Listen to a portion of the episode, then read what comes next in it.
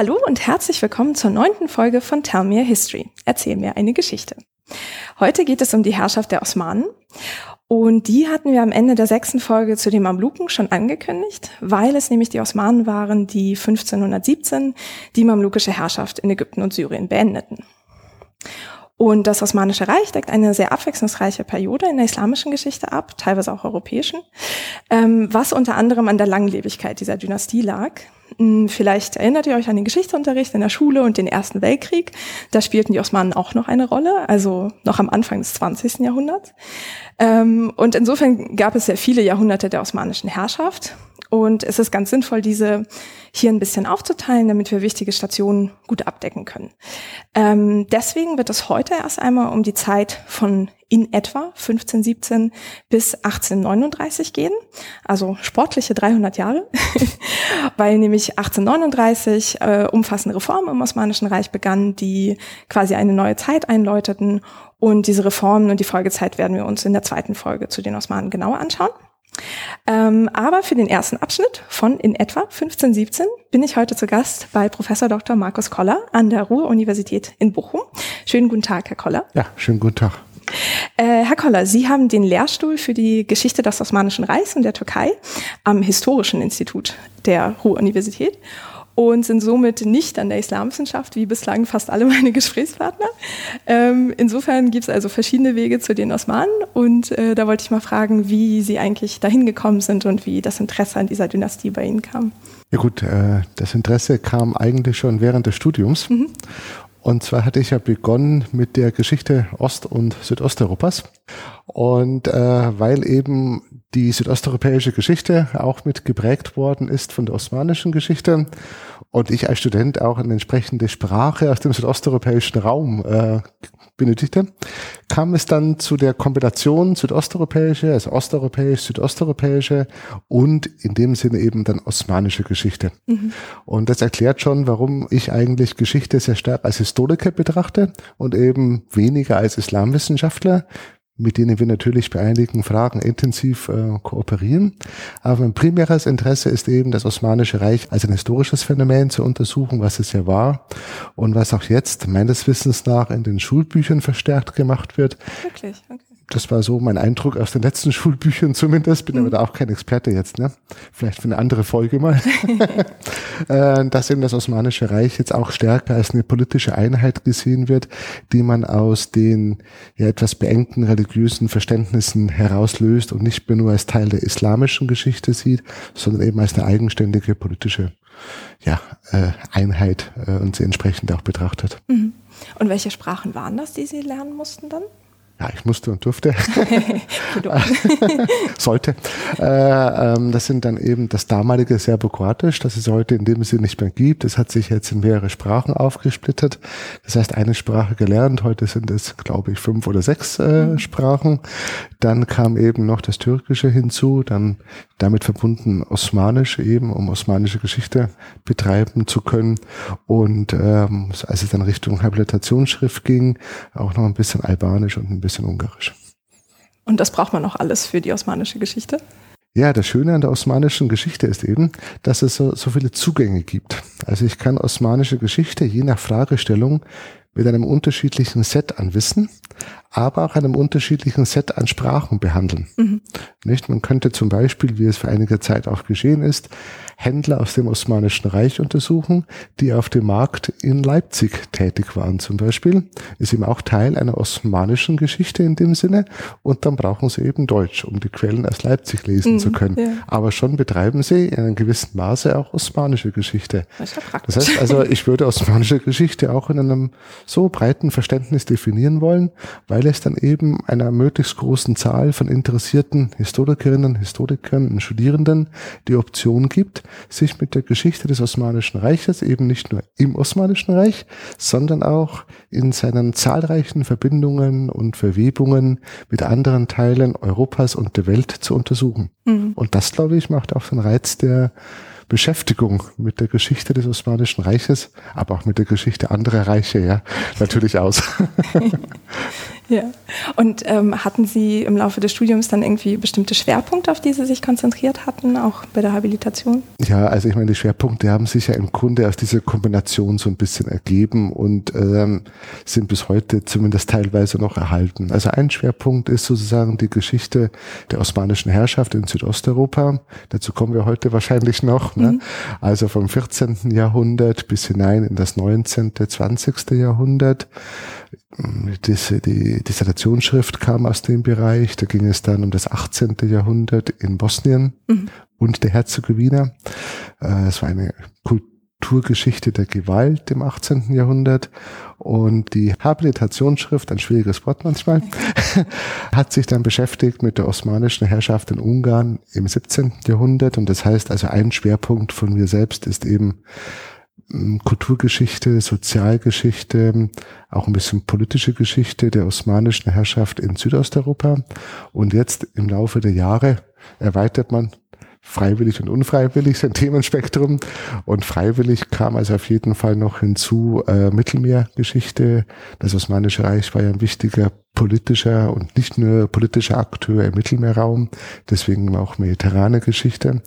Hier in Bochum gibt es ja auch das Zentrum für Mittelmeerstudien entsprechend. Mhm.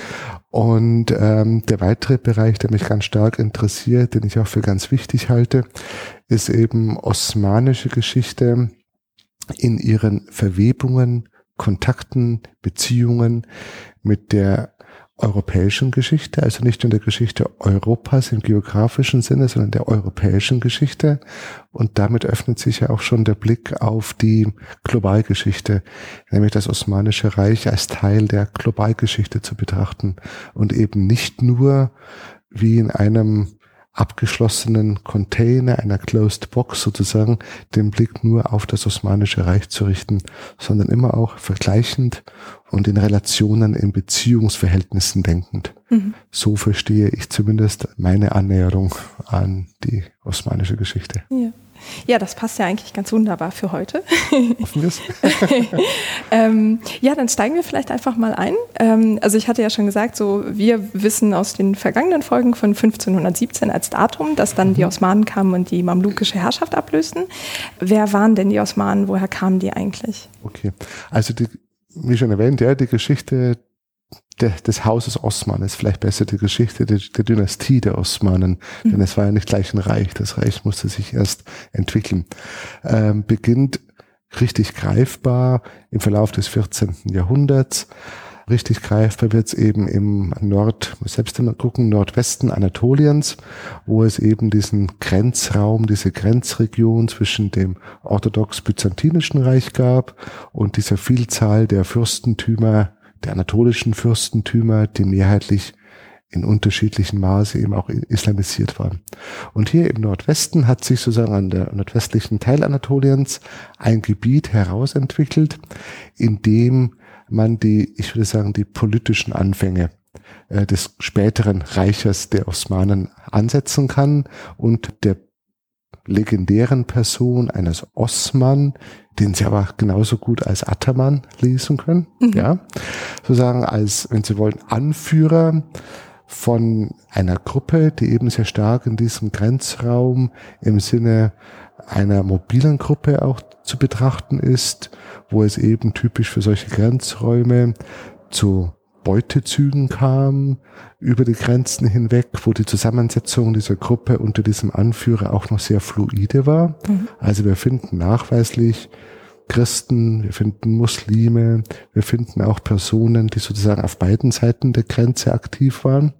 Und dies widerspiegelt sich ja auch sehr schön, darüber können wir auch später nochmal sprechen, wenn man will, in den Geschichten von in den legendären Geschichten natürlich, von Heiligen, von Helden im anatolischen Raum, auch im Grenzraum, die eben in der biografischen Erzählung beide Seiten teilweise aufweisen, also die muslimischen Aspekte hineinbringen, christliche Aspekte hineinbringen, zum Teil auch bis noch viel später, bis in die Gegenwart hinein, auch multikonfessionell, multireligiös verehrt werden, mhm. wo man eben genau sieht, es war sozusagen die Geschichte eines Grenzraums, in dem sich eben dann dieses politische Produkt, nämlich das entstehende Reich der Osmanen, das Herrschaftsgebiet der Osmanen herausgebildet hat. Mhm.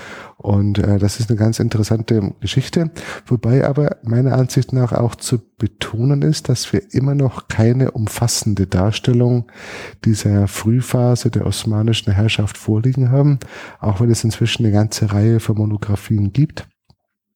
Aber doch die Frage nach diesen Anfangsdynamiken, nach den Strukturen, das ist sicherlich ein Gebiet, über das wir noch sprechen können, mhm. äh, wo es aber auch noch sehr viel zu erforschen gibt. Ja. Vielleicht nochmal so zum, äh, also damit ich es mir auch vorstellen kann, also Nordwestanatolien sagten Sie. Das also, ist also die heutige quasi West äh, Osttürkei, oder? Ja, es grenzt sozusagen im Norden, mhm. im nordöstlichen Teil der heutigen Türkei, mhm. Äh, bis hinein in das heutige, wo heute dann Istanbul liegt, wo damals eben die byzantinische Kaiserstadt Konstantinopel lag und dann südlich davon. Das ist dieses Gebiet. Mhm. Das, es gibt inzwischen einige schöne Karten, auch, auch im Internet übrigens, ja, wo man dann beim Zuhören des Podcasts doch mal gucken kann, wo die genaue, zumindest äh, soweit man es genau greifen kann, mhm. dieses Gebiet die ersten Anfänge eines osmanischen politischen Gebietes lagen. Ne? Ja. Also das reichte noch nicht irgendwie in so in den heutigen Iran mit den Ilkhanen oder so rein. Okay. Also es mhm. begann eben äh, erst im Verlauf des 14. Jahrhunderts die osmanische Herrschaft sich als überhaupt als eine festere Herrschaft herauszubilden. Die ersten politischen Strukturen, Mechanismen zu bilden in Form von Steuereintreibungsverfahren, in Form der Aufbau von, wie auch immer, zu definierenden militärischen Einheiten. Also es begann sich so ein bisschen ein Herrschaftsapparat, Herrschaftsmechanismus herauszugestalten. Und wir haben dann im Verlauf des 14., des späteren 14. Jahrhunderts eine, sagen, Expansionsbewegung, die geht einmal in Richtung der, ja, mehrheitlich sich immer stärker islamisierenden Herrschaftsgebilde, Fürstentümer, Beyliks mhm. in Anatolien. Und es reicht dann eben auch hinaus Richtung Südosteuropa, also über die Dardanellen und äh, gerne wird so als symbolisches Datum für das erste Fußfassen, also längerfristige Fußfassen ja, im südosteuropäischen Raum, dann das Jahr, ich glaube, es war 1377, die Eroberung der Festung Zümpe mhm. äh, genannt, im heutigen Istanbul. Ah ja, gut. Also, okay. und äh, wenn man sich dann den Blick darauf genauer wirft, dann gibt es eben doch Mechanismen, die sich in unterschiedlicher Form aber doch ähnlich abspielen, wie solche Expansionsprozesse stattfinden. Denn es ist vielleicht auch noch ganz wichtig und das gilt ja nicht nur für das Reich der Osmanen, sondern auch für andere entstehende Reiche, nicht? Das Ganze folgte häufig nicht einem Masterplan, mhm. der entworfen war, sondern hat sich aus unterschiedlichen Dynamiken ergeben, so dass wir, glaube ich, auch bei den Osmanen von Expansionsprozessen oder wenn man so will, auch Eroberungsprozessen sprechen müssen, die teilweise über mehrere Jahrzehnte angedauert haben. Also nicht so die plötzliche Eroberung. Aber ich glaube, das ist nur so am Rande. Ja, nee, aber auch ganz wichtig. Ja? Ich glaube, wir hatten das auch schon so ein bisschen bei den umayyadischen Eroberungen, mhm. war es ja auch nicht irgendwie mhm. mit einem Schlag, sondern auf Dauer einfach. Ja, man kann es ja schön festmachen, wenn man schon bei dem Zümpe-Beispiel bisher mhm. bleibt, in dieser Zeit bleibt, nicht? Wo ja die frühen Osmanen eben immer vor dem Hintergrund dieser fluide zusammengesetzten ähm, Struktur der Streitkräfte auch, ne, in den byzantinischen Thronkämpfen eingriffen. Mhm. Und das haben auch schon Beyliks, also Fürstentümer vor den Osmanen gemacht. Das ist im Grunde nur ein weiteres Beylik, ein weiteres Fürstentum, das hier in die Thronkämpfe mit eingreift. Und aus diesem, sozusagen, aus dieser Teilnahme an, an Wirren in Herrschaftsgebilden des südosteuropäischen, aber so auch im anatolischen Raum, hat sich dann sozusagen die osmanische Macht auch in diesen Räumen zeigen, festigen und etablieren können. Also man war eigentlich so ein Player in diesen Rivalitäten, in diesen Konflikten, einer Staatenwelt, sowohl in Südosteuropa als auch in Anatolien, die ja sehr stark von einer politischen Zersplitterung gekennzeichnet war. Wenn Sie mal auf die Karte gucken, sind, äh, dann fiktiv gucken, ja, ja äh, sind dort sozusagen ja eine ganze Vielzahl von kleineren, mittelgroßen Fürstentümer, die entsprechend als politische Rivalen teilweise auftraten. Und in diese Rivalitäten hat sich dann dieses erstmal kleine Herrschaftsgebilde der Osmanen sozusagen eingeklinkt. Ja? Mhm. Und das ist diese Dynamik, die man da beobachten kann. Und deswegen kann man auch darüber diskutieren, Ich würde sie eher favorisieren, zumindest für diese Zeit. Jetzt spreche ich hier vom 14. Jahrhundert, 13., 14., frühen 15. Jahrhundert, diesen Teil der südosteuropäischen Halbinsel und Anatoliens aus, und das ist wichtig, strukturgeschichtlicher Perspektive, also mit Blick auf diese Strukturen der politischen Zersplitterung, mhm. durchaus als einen, in dem Sinne, ja, einheitlichen Raum zu betrachten. Mhm. Und das spricht eigentlich meiner Ansicht nach dafür und ist auch ein Erklärungsmuster dafür, ein Muster zumindest dafür, ja, warum sich dann im Laufe der Zeit hier dieses Herrschaftsgebilde herausbilden konnte. Mhm. Ähm, und wie sieht das dann mit der Sprache oder auch Ethnie aus? Also wer, die kamen quasi aus dieser anatolischen Region und sprachen Osmanisch oder? Ja, also das ist ein, ein guter Punkt. Ich würde den Begriff der Ethnie uns erstmal ein bisschen ganz weit okay. an den Rand stellen, mhm. weil äh, wir sprechen ja heute eher auch in der Kulturwissenschaft von Ethnisierungstendenzen. Ja, das ist ein bisschen. Aber äh, wenn man sich mal anguckt, wie diese Eroberungen abliefen, Richtung Südosteuropa oder Richtung Anatolien. Und da gibt's auch derzeit einen ganz neuen Sammelband äh, dazu, der das auch, glaube ich, ganz gut beschreibt, von Herrn Schmidt herausgebracht, Oliver Schmidt. Mhm. Der zeigt eben auf, dass, und ich glaube, er zeigt auch einen Weg auf, auf den wir noch weitergehen müssen in der Forschung. Nämlich, es wird relativ deutlich, dass viele ja, ja, viele, ich kann jetzt hier keine Prozentzahl sagen, aber dass einige, oder nicht wenige, so ist es vielleicht, nicht wenige der osmanischen Feldherren oder der Feldherren, die jetzt im Gewande der osmanischen Dynastie sozusagen vor Ort erscheinen, eigentlich aus dem Raum selbst schon kamen. Das waren also Männer, die aus südosteuropäischen, anatolischen Adelsfamilien kamen, mhm. die zum Teil als Kinder oder Jugendliche als Geiseln an den Hof des Sultans kamen, vielleicht auch Beutezügen oder auch dann ab dem 14. Jahrhundert durch die Knabenlese, auf die wir vielleicht auch noch zu sprechen kommen können, mhm. den Knabenzins sozusagen, und die dann im Osmanischen Reich auch eine Karriere einschlugen nach der Konversion im osmanischen Militär- und Verwaltungsapparat und dann wieder in den Räumen, aus denen sie zum Teil kamen, wo noch die Familie war oder immer noch lebt, dann dort die Feldzüge, die osmanischen Feldzüge führen, aber auch beeinflusst von den Rivalitäten, die sie noch aus der eigenen Familientradition, vielleicht noch aus dem frühen, ja, persönlichen Erleben als Kinder, Jugendliche noch kannten. Und auch das macht eben die Dynamik der osmanischen Expansion aus, dass wir hier Heerführer finden, die in einer nicht geringen Zahl aus diesem Raume selbst kamen. Mhm. Und damit wird eigentlich osmanische Expansion auch Teil nochmal dieser südosteuropäisch-anatolischen Adelspolitik dieses Raumes. Und das ist eben auch eine Perspektive und das erklärt auch oder ist auch ein Grund dafür, dass wir eben nicht nur eine Reichssprache in dem Sinne noch hier in dieser Phase so deutlich zeigen können, sondern dass eben auch die Sprachen Südosteuropas, Anatoliens, also wir sprechen jetzt hier ganz konkret vom, vom Slawischen, mhm. vom also Griechisch mit leichten Anführungszeichen natürlich, aber der, im griechischen Sprachbereich oder eben auch dem, was man zu diesem Zeitpunkt als Türkisch jetzt immer nicht zu verwechseln mit den modernen Nationalsprachen. Das ist mir ganz wichtig, ja. Aber eben, also dieser Sprachkonglomerat sozusagen hat dann auch die osmanische Elite gekennzeichnet. Mhm. Sozusagen der Spiegel dessen, was eigentlich dann als Expansionsdynamik zu beobachten war. Und das ist ein Feld, wie man eben auch diese Frühphase, diese expansive Phase, die jetzt nicht nur eine Phase der Expansion war. Das waren Expansionsprozesse mit Rückschlägen. Mhm. Es gab eben auch, kann man auch noch, wenn Sie wollen, zwischen 1402 und 1413 einen Krieg, einen Art ja, nicht Bürgerkrieg, aber Prinzenkrieg, wo das Osmanische Reich de facto nicht mehr existiert hat. Also es war sozusagen ja ein Prozess von Ups and Downs, wenn man so will.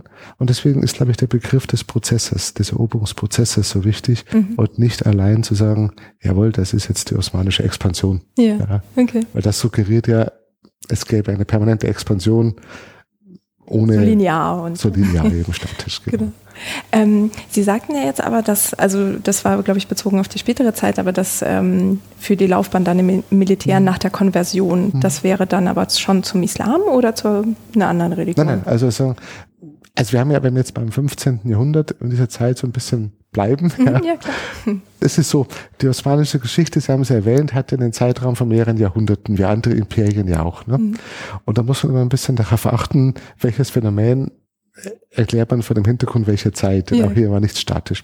Also in dieser Zeit, wenn man sich wieder diese Heerführer mal näher anguckt, wir können es auch später mal an konkreten Beispielen noch festmachen, haben wir ja unterschiedliche Art und Weisen, wie diese Männer sozusagen in den Dienst des der osmanischen Dynastie kamen und dann eben auch die osmanische Elite erst bildeten. Mhm. Also die war ja nicht wir sagen, von oben nach unten gegeben. Die musste sich ja ständig neu herausbilden.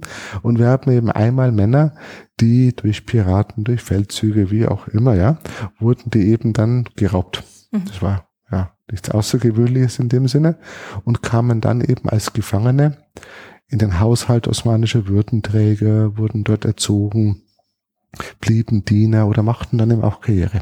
Das war eine Möglichkeit, in Anführungszeichen eine Option. Ja. Eine andere Möglichkeit, wie man in diesen Haushalt oder in dieses System hineinkam, war, dass man als Geisel an den Hof des Herrschers kam. Das kennen Sie auch aus der römischen Geschichte und so weiter heraus.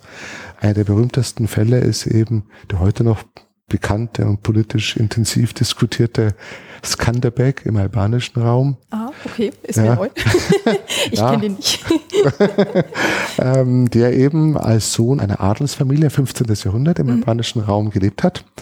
Und ähm, im Kontext dieser osmanischen Expansionsprozesse wurde er dann eben, ich habe jetzt vergessen, ich glaube noch mit einem Bruder, bin aber nicht mehr so ganz sicher, wurde er dann an den Hof nach Edirne, der damaligen Hauptstadt, gebracht. Das ist im heutigen, in der Türkei, heutigen ne? Türkei, mhm. genau, Westtürkei. Und ähm, ist dann sozusagen im engsten Umfeld des Sultans und des, des späteren Sultans ähm, groß geworden, als ein persönlicher Freund, der war eine Geisel. Und taucht dann als osmanischer Feldherr eben wieder auf an verschiedenen Fronten in Ungarn und er hieß eigentlich George Castriota und hat dann wegen seiner großen militärischen Leistungen ich glaube auch seine Sprachkompetenz, ja nochmal, hat er dann den Ehrennamen Alexander bekommen in Bezug auf Alexander den Großen. Mhm. Es war eine große Tradition im osmanischen Hofe, diese Erinnerungskultur hochzuhalten und dann eben die türkisierte Form, wenn Sie so wollen, ist dann eben Iskender. Mhm. Deswegen Herr Iskender, Iskender Bey, slawisch Skanderbeg.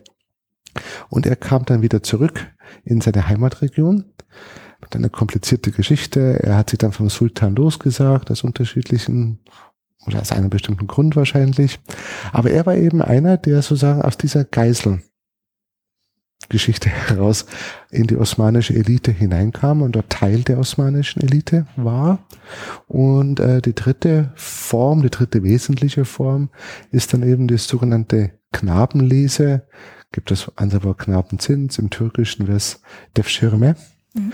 Das heißt sozusagen, dass die Osmanen im Rahmen der Eroberung hm, von, von neuen Gebieten, bevorzugt in Südosteuropa, aber auch am Schwarzen Meer beispielsweise, ähm, als Teil, vermutlich als Teil des Beutefünften, auch christliche Knaben, ja, einsammelten oder einzogen, wie eine Steuer sozusagen einzogen.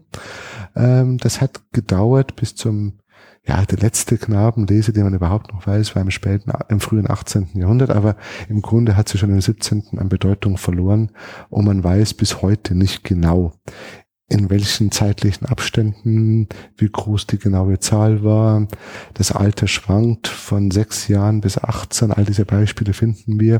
Aber das wäre eben eine Form, dann wurden die Knaben eben eingezogen Sie blieben dann einige Zeit auch in Anatolien, meistens auf Bauernhöfen, um die Sprache zu lernen, auch ein bisschen mit Religion und im weiteren Sinne auch Kultur vertraut zu werden.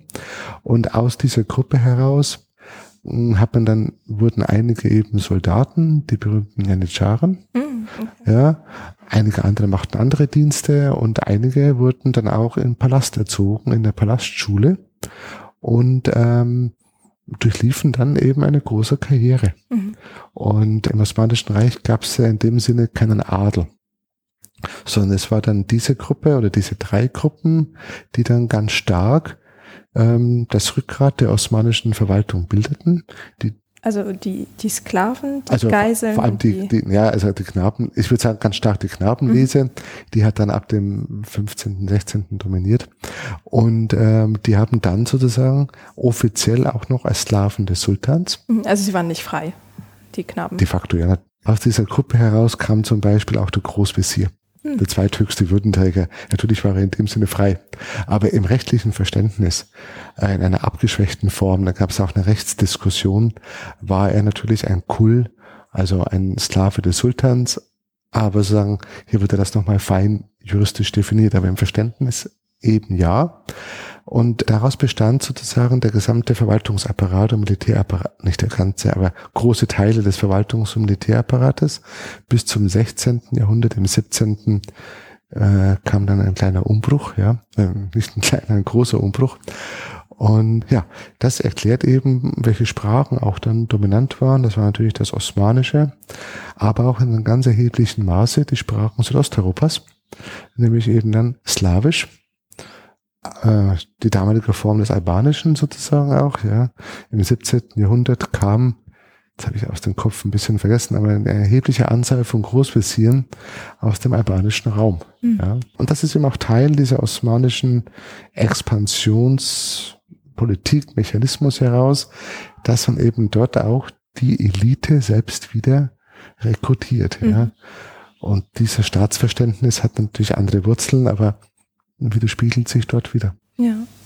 Ähm, und Sie hatten ja jetzt schon mal das Wort Sultan fallen lassen. Mhm. Ähm, wie waren die denn generell organisiert? Also es gab keinen Adel, aber der Sultan war dann quasi eine Art König oder wie kann man sich das vorstellen? Naja, es ist, es, ich würde immer vorsichtig sein mit Vergleichen, weil Vergleiche haben zwei Probleme. Das eine ist das Problem, das Problem der Begrifflichkeit. Mhm. Man erwischt dann doch selten den adäquaten eins zu eins Begriff. Ja. Klar, weil es halt nicht gleich ist. genau. Aber vielleicht zu sagen, weil wir schon bei dem Thema, das passt dazu, ich komme darauf, bei dem Thema sind osmanische Staats- und Herrschaftsvorstellung, ähm, ja, und da eben auch die Rolle des Sultans äh, eine Rolle spielt. Was ich jetzt sagen werde, ist natürlich die Theorie. Mhm. Das ist das Ideal, ja. und das Ideal kommt ganz stark aus einem Konzept, das in der Wissenschaft bekannt geworden ist unter der sogenannten östlichen Staatskonzeption, weil es eben aus dem östlichen Raum kam. Nordindien spielt eine Rolle, Iran, das heutige Afghanistan. Also ich verwende jetzt die heutigen Staatsbegriffe, mhm. äh, Ländernamen. Ja?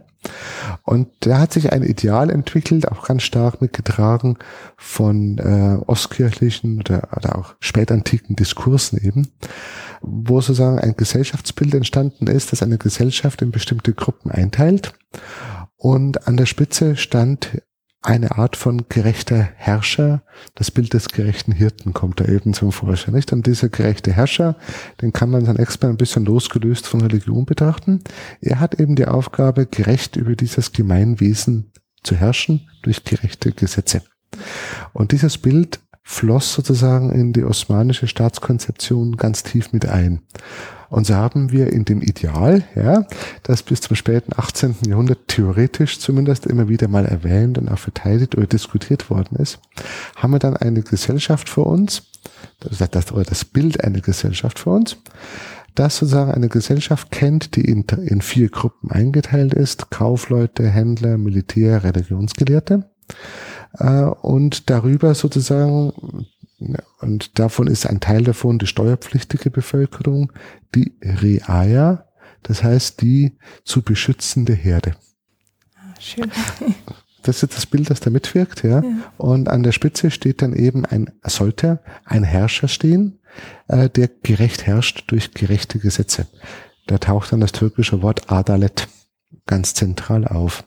Und Gerechtigkeit wurde in diesem Konzept im Kern so verstanden, es sollte der Machtmissbrauch von Beamten verhindert werden, bei der Steuereintreibung, beim Umgang mit den Menschen, den Untertanen der Bevölkerung. Es sollte nicht mehr Steuer eingehoben werden, als erlaubt war.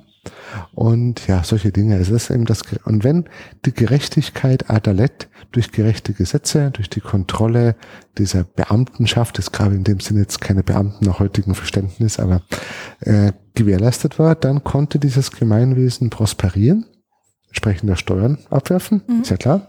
Und damit kann ich sozusagen auch eine gute Armee aufbauen. Und diese Armee ist dann in der Lage, so das Idealbild, nicht die Grenzen dieses Gemeinwesens permanent nach Möglichkeit nach außen mhm. äh, zu verschieben. Und deswegen gibt's auch im, also nicht deswegen, aber für dieses Bild der idealen, der gerechten Herrschaft gibt es auch in der osmanischen Verwaltung eine bestimmte Quellenkategorie, die, ja, wenn man so will, Gerechtigkeitsurkunden, Adalet-Name, wo also dann der Sultan, der Herrscher, der gerecht herrschen sollte, dann eben auch also auf Beschwerden reagiert und sagt, nö, also in diesem Ort sollte nicht diese Steuer oder es sollte nur so eingetrieben werden. Also dieses System, dieses, dieses Bild der Vorstellung einer gerechten Herrschaft spielt eben auch bei der Rolle des Sultans äh, eine wichtige Funktion, aber das kennt man auch aus anderen Imperien. Das ist nichts Osmanisch-Spezifisches. Ne? Aber es spielt da eben eine, eine zentrale Rolle. Und äh, da sind wir schon bei dem Ideal des Sultans sozusagen angekommen. Jetzt wird vielleicht ein Satz, bevor wir dann noch weiter. Es wird eben ganz stark manchmal der Blick auf die osmanische Geschichte und die Berücksichtigung der Herrschaftszeiten einzelner Sultane gerichtet. Das ist eine osmanische Geschichte als eine Abfolge von Sultanen. Jetzt muss man sich aber, und das werden wir wahrscheinlich noch sehen, sich ja vor Augen führen, dass ja die politischen Entscheidungen, dass das Machtgefüge im Inneren der osmanischen Elite, der, der Entscheidungsträger-Elite sozusagen, ja, ja nicht bestimmt worden ist durch ein Bild eines absolut herrschenden Regenten sozusagen, sondern es war ein Spiel fluider, sich ständig verändernder Machtfraktionen, in die eben auch die Dynastie eingebunden war, zu deren Dynamiken sich auch die Dynastie und damit der Herrscher verhalten musste, so dass wir eigentlich viel mehr auf diese Dynamiken im Hintergrund den Blick richten und richten müssen und auch richten, um osmanische Politik, osmanische auch Gesellschaft, osmanische Elite zu verstehen. Also sagen, der Blick auf den Herrscher ja, aber ganz stark eben auf die Machtfraktionen und Machtdynamiken dahinter. Mhm. Und das macht's interessant, aber kompliziert. Klar. Dafür versuchen wir es ja ein bisschen zu beleuchten. Äh, ja, ich hatte halt nur gefragt, weil wir zum Beispiel bei den Ilkhanen ja zum Beispiel ein etwas mhm. anderes Konzept hatten als bei mhm. den Mamluken oder so, wo mhm. sie dann eher ähm, auch noch ständig unterwegs waren mit dem Hof. Mhm. Und das war aber bei den Osmanen nicht so. Die hatten festen irgendwie Hauptsitz oder? Ja, also es war ähm, ganz am Anfang, als ich diesen legendären Osman und auch, äh, Osman Ataman erwähnt hatte und später auch ein bisschen Orchan, da war es natürlich noch ein sehr mobiles Ne, auch Herrschaftskonstrukt, ja. Aber es hat sich dann eben spätestens mit der Eroberung von Bursa im späteren 14. Jahrhundert dann doch eine Hauptstadt herausgebildet, wenn man so will, eine Herrschaft, die auf einer Hauptstadtverwaltung basiert hat. Ja. Mhm. Das war eben Bursa, dann war es ähm, Edirne. Beide sind auch in der heutigen Türkei, oder? Genau, okay. genau. Ich glaube, äh, Bursa kommt nicht so oft vor. Deswegen. Okay, ja doch. ja, das war eben auch eine Hauptstadt. Ja. Und mhm. äh, dann eben ab 1453 Konstantinopel, äh, Istanbul. Mhm. Ja. Okay, das hört sich auf jeden Fall schon mal sehr viel komplizierter an als bei den anderen Herrschaftshäusern, die wir so hatten. Ich glaube, das ist sehr ähnlich. Aber ja, okay.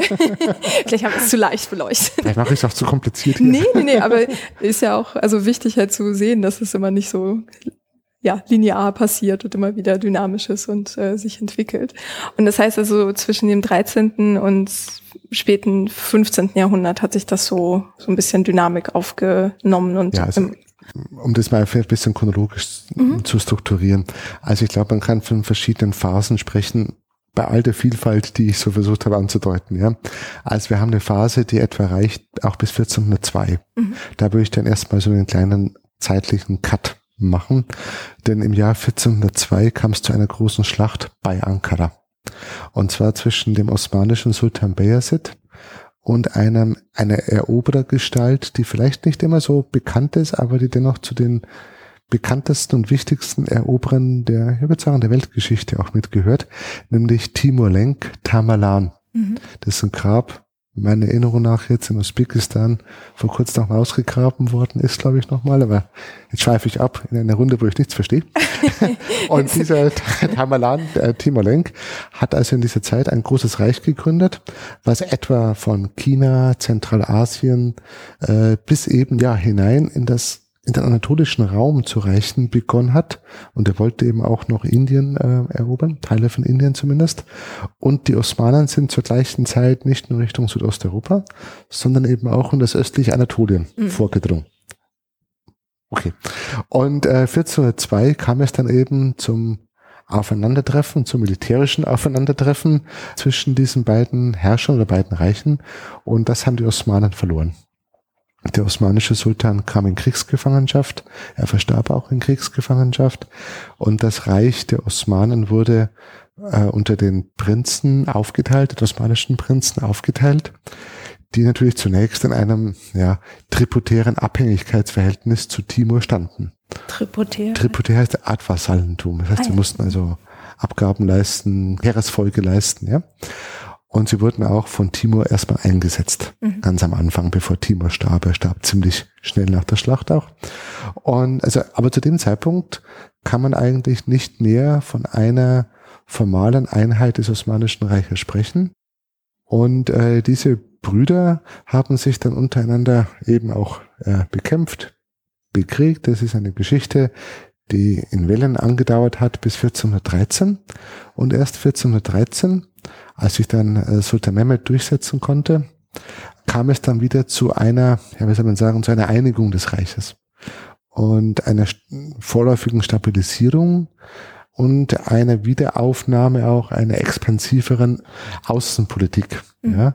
Und ähm, ja, wann diese zweite Phase, darüber kann man immer diskutieren, wann solche Phasen enden oder einen Höhepunkt erreichen. Diese zweite Phase der osmanischen Expansion, auch mit großen Wellen, kann man vielleicht bis ins 16. Jahrhundert hineinfließen lassen. Aber äh, dieser Zeitraum 1402 bis 1413, der war, glaube ich, schon wichtig, weil er eben auch zeigt, diese, dieses nicht lineare Ablaufen von Geschichte. Ja. Mhm. ja. Und dann diese, die nächste Phase, die war dann wovon geprägt? Ja, also es ist dann schwer. Man kann ein bisschen, jetzt kommen wir zu unserem Mamluken, ja. zum letzten Teil, zum Anschluss an den letzten Teil mhm. wahrscheinlich auch ein bisschen, ja. ja. Ähm, die kann man durchaus an der Wende vom 15. zum 16. Jahrhundert mit reinsetzen, bis vielleicht zum späteren 16. Jahrhundert. Ähm, und zwar ist das vielleicht eine Phase, der hat so ein Symboldatum, 1517, diese Eroberung des Mamlukenreiches, aber ich würde es als Symboldatum nehmen, weil, zumindest ich glaube, dass es von späten 15. Jahrhundert bis etwa 1580 die einzige Phase in der osmanischen Geschichte war, vor dem 19. Jahrhundert, die einzige Phase, wo man tatsächlich von einer imperialen Politik im engeren Sinne also im engeren Sinne des Begriffs Imperium, sprechen kann. Mhm. Weil in dieser Phase die Osmanen das dafür nötige Instrumentarium diskutiert, erarbeitet, angewandt und erstellt haben. Also wir haben eine Phase, in der man eben eine imperiale Vision, wenn Sie so wollen, imperiales Selbstverständnis entdecken konnte nach um 1517. Wir haben Vorstellungen von einer eskatologischen Weltherrschaft parallel zu anderen Gebieten Europas. Karl V. war es ja auch. Mhm. Äh, die beiden lieferten sie auch daher eine propagandistische Rivalität. Ja. Können wir doch mal. Äh, genau, eskatologisch heißt, es gibt so einen heilsbringenden. So genau. Mhm. Das ist aber diese, diese Vorstellung endzeitlicher Weltherrscher, die wir in dieser Zeit eben auch äh, außerhalb der osmanischen Grenzen finden können. Da hat sich das Osmanische Reich in einen sozusagen ja, global nicht, aber einen überregionalen Diskurs ähm, eingegliedert. Wir haben dann eben, auch was bei Karl V. zu beobachten ist, ich bin also nicht nur das Ideal oder die Hoffnung auf eine eskatologische Weltherrschaft, sondern ich definiere mich jetzt auch als Verteidiger des wahren Glaubens. Mhm. Also bei Karl V. war es eben das katholische Christentum, ja, ist der wahre Glauben bei den Osmanen kam dann die Vorstellung auf, ich bin der Kalif, der Verteidiger des wahren Glaubens. Hier war es dann der sunnitische Islam, ja, mit all den Folgen, die wir in der Geschichte des christlichen Europas kennen, in der Geschichte des Osmanischen Reiches kennen, die damit einhergehen. Und wir haben eine Phase, in der die Osmanen auch Globalpolitik betrieben. Durch den Aufbau einer Flotte. Es mhm. war eben die Zeit, früher 16. bis also etwa 1580, als sich dieser Zweikampf zwischen dem Hause Habsburg und dem Hause Osman ja nicht nur in Mitteleuropa abspielte, in Ungarn, ja, sondern eben auch in Nordafrika. Okay. ja, die Osmanen haben dann in dieser Zeit das nördliche Afrika, heute würde man sagen Maghreb mit Ägypten, ja, erobert und versucht zu kontrollieren, muss es immer so zu formulieren, bis an die Ostgrenze des heutigen Marokko. Mhm. Marokko war also nicht mehr osmanisch. Also hier lief die Rivalität, auch die militärische Rivalität zwischen den beiden Dynastien ab. Ja. Und ähm, dann haben wir auch das osmanische Ausgreifen in den Indischen Ozean. Und zwar das heutige West, die Westküste Indiens, die Ostküste Afrikas gerieten in den Blickfeld der osmanischen Machtpolitik, auch Militär- und Geopolitik, weil dort eben auch von den Indischen Ozean die lukrative Gewürzroute lief, ja, die eben Portugal weitgehend versucht hat zu kontrollieren und die Osmanen versuchten auch diese Gewürzroute unter ihre Kontrolle zu bringen. Mhm. Und das war im Grunde Globalpolitik, Geopolitik, wo osmanisch, habsburgisch Rivalität, portugiesische Rivalität in einem globalen Maßstab praktiziert worden ist. Mhm. Und wir finden dann osmanische Flotten, osmanische Truppen in Indien, sogar in Indonesien, Banda Aceh und so weiter. Und oh. dann hat man, ja, und dann hat man auch versucht, nicht nur das militärisch, sondern eben auch diplomatisch einzurahmen, zu umflanken, für diese Politik eine Macht, diplomatische Basis zu bekommen und hat dann mit dem sozusagen Ideal des Kalifats argumentierend, aber nicht nur damit, hat man dann eben versucht, auch globale Bündnisse mit den Gegnern der Habsburger, der Spanier, der Portugiesen zu machen, sowohl mit islamischen Fürstentümern in Indien, als auch mit Morisken auf der Iberischen Halbinsel, also aber auch mit christlichen Mächten, also es war nicht unbedingt religiös eingeengt, eben eine globale Diplomatie, Weltpolitik, um eben tatsächlich auch Weltpolitik hier zu betreiben bis 1580. Mhm.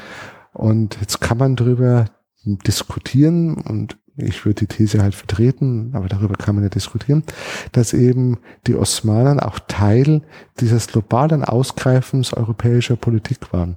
Denken Sie an die Anfänge der Kolonialzeit oder der europäischen äh, Entdeckungsphase, wie es so schön heißt, mit dicken Anführungszeichen, was ja im späten fünf, ja, im 15. Jahrhundert stärker einsetzte, 14. teilweise auch schon. Mhm. Und in diese Bewegung war eben nicht nur Kastilien, Aragon, das spätere Spanien involviert, sondern eigentlich auch das Reich der Osmanen am östlichen Ende des Mittelmeeres. Ich glaube, wenn man sich diese osmanische Entdeckungspolitik, Expansionspolitik, Weltpolitik anguckt, haben wir sozusagen die Träger der Expansion europäischer Politik, europäischer Macht im Mittelmeer, aber eben nicht nur im westlichen Mittelmeer, sondern äh, im östlichen Mittelmeer.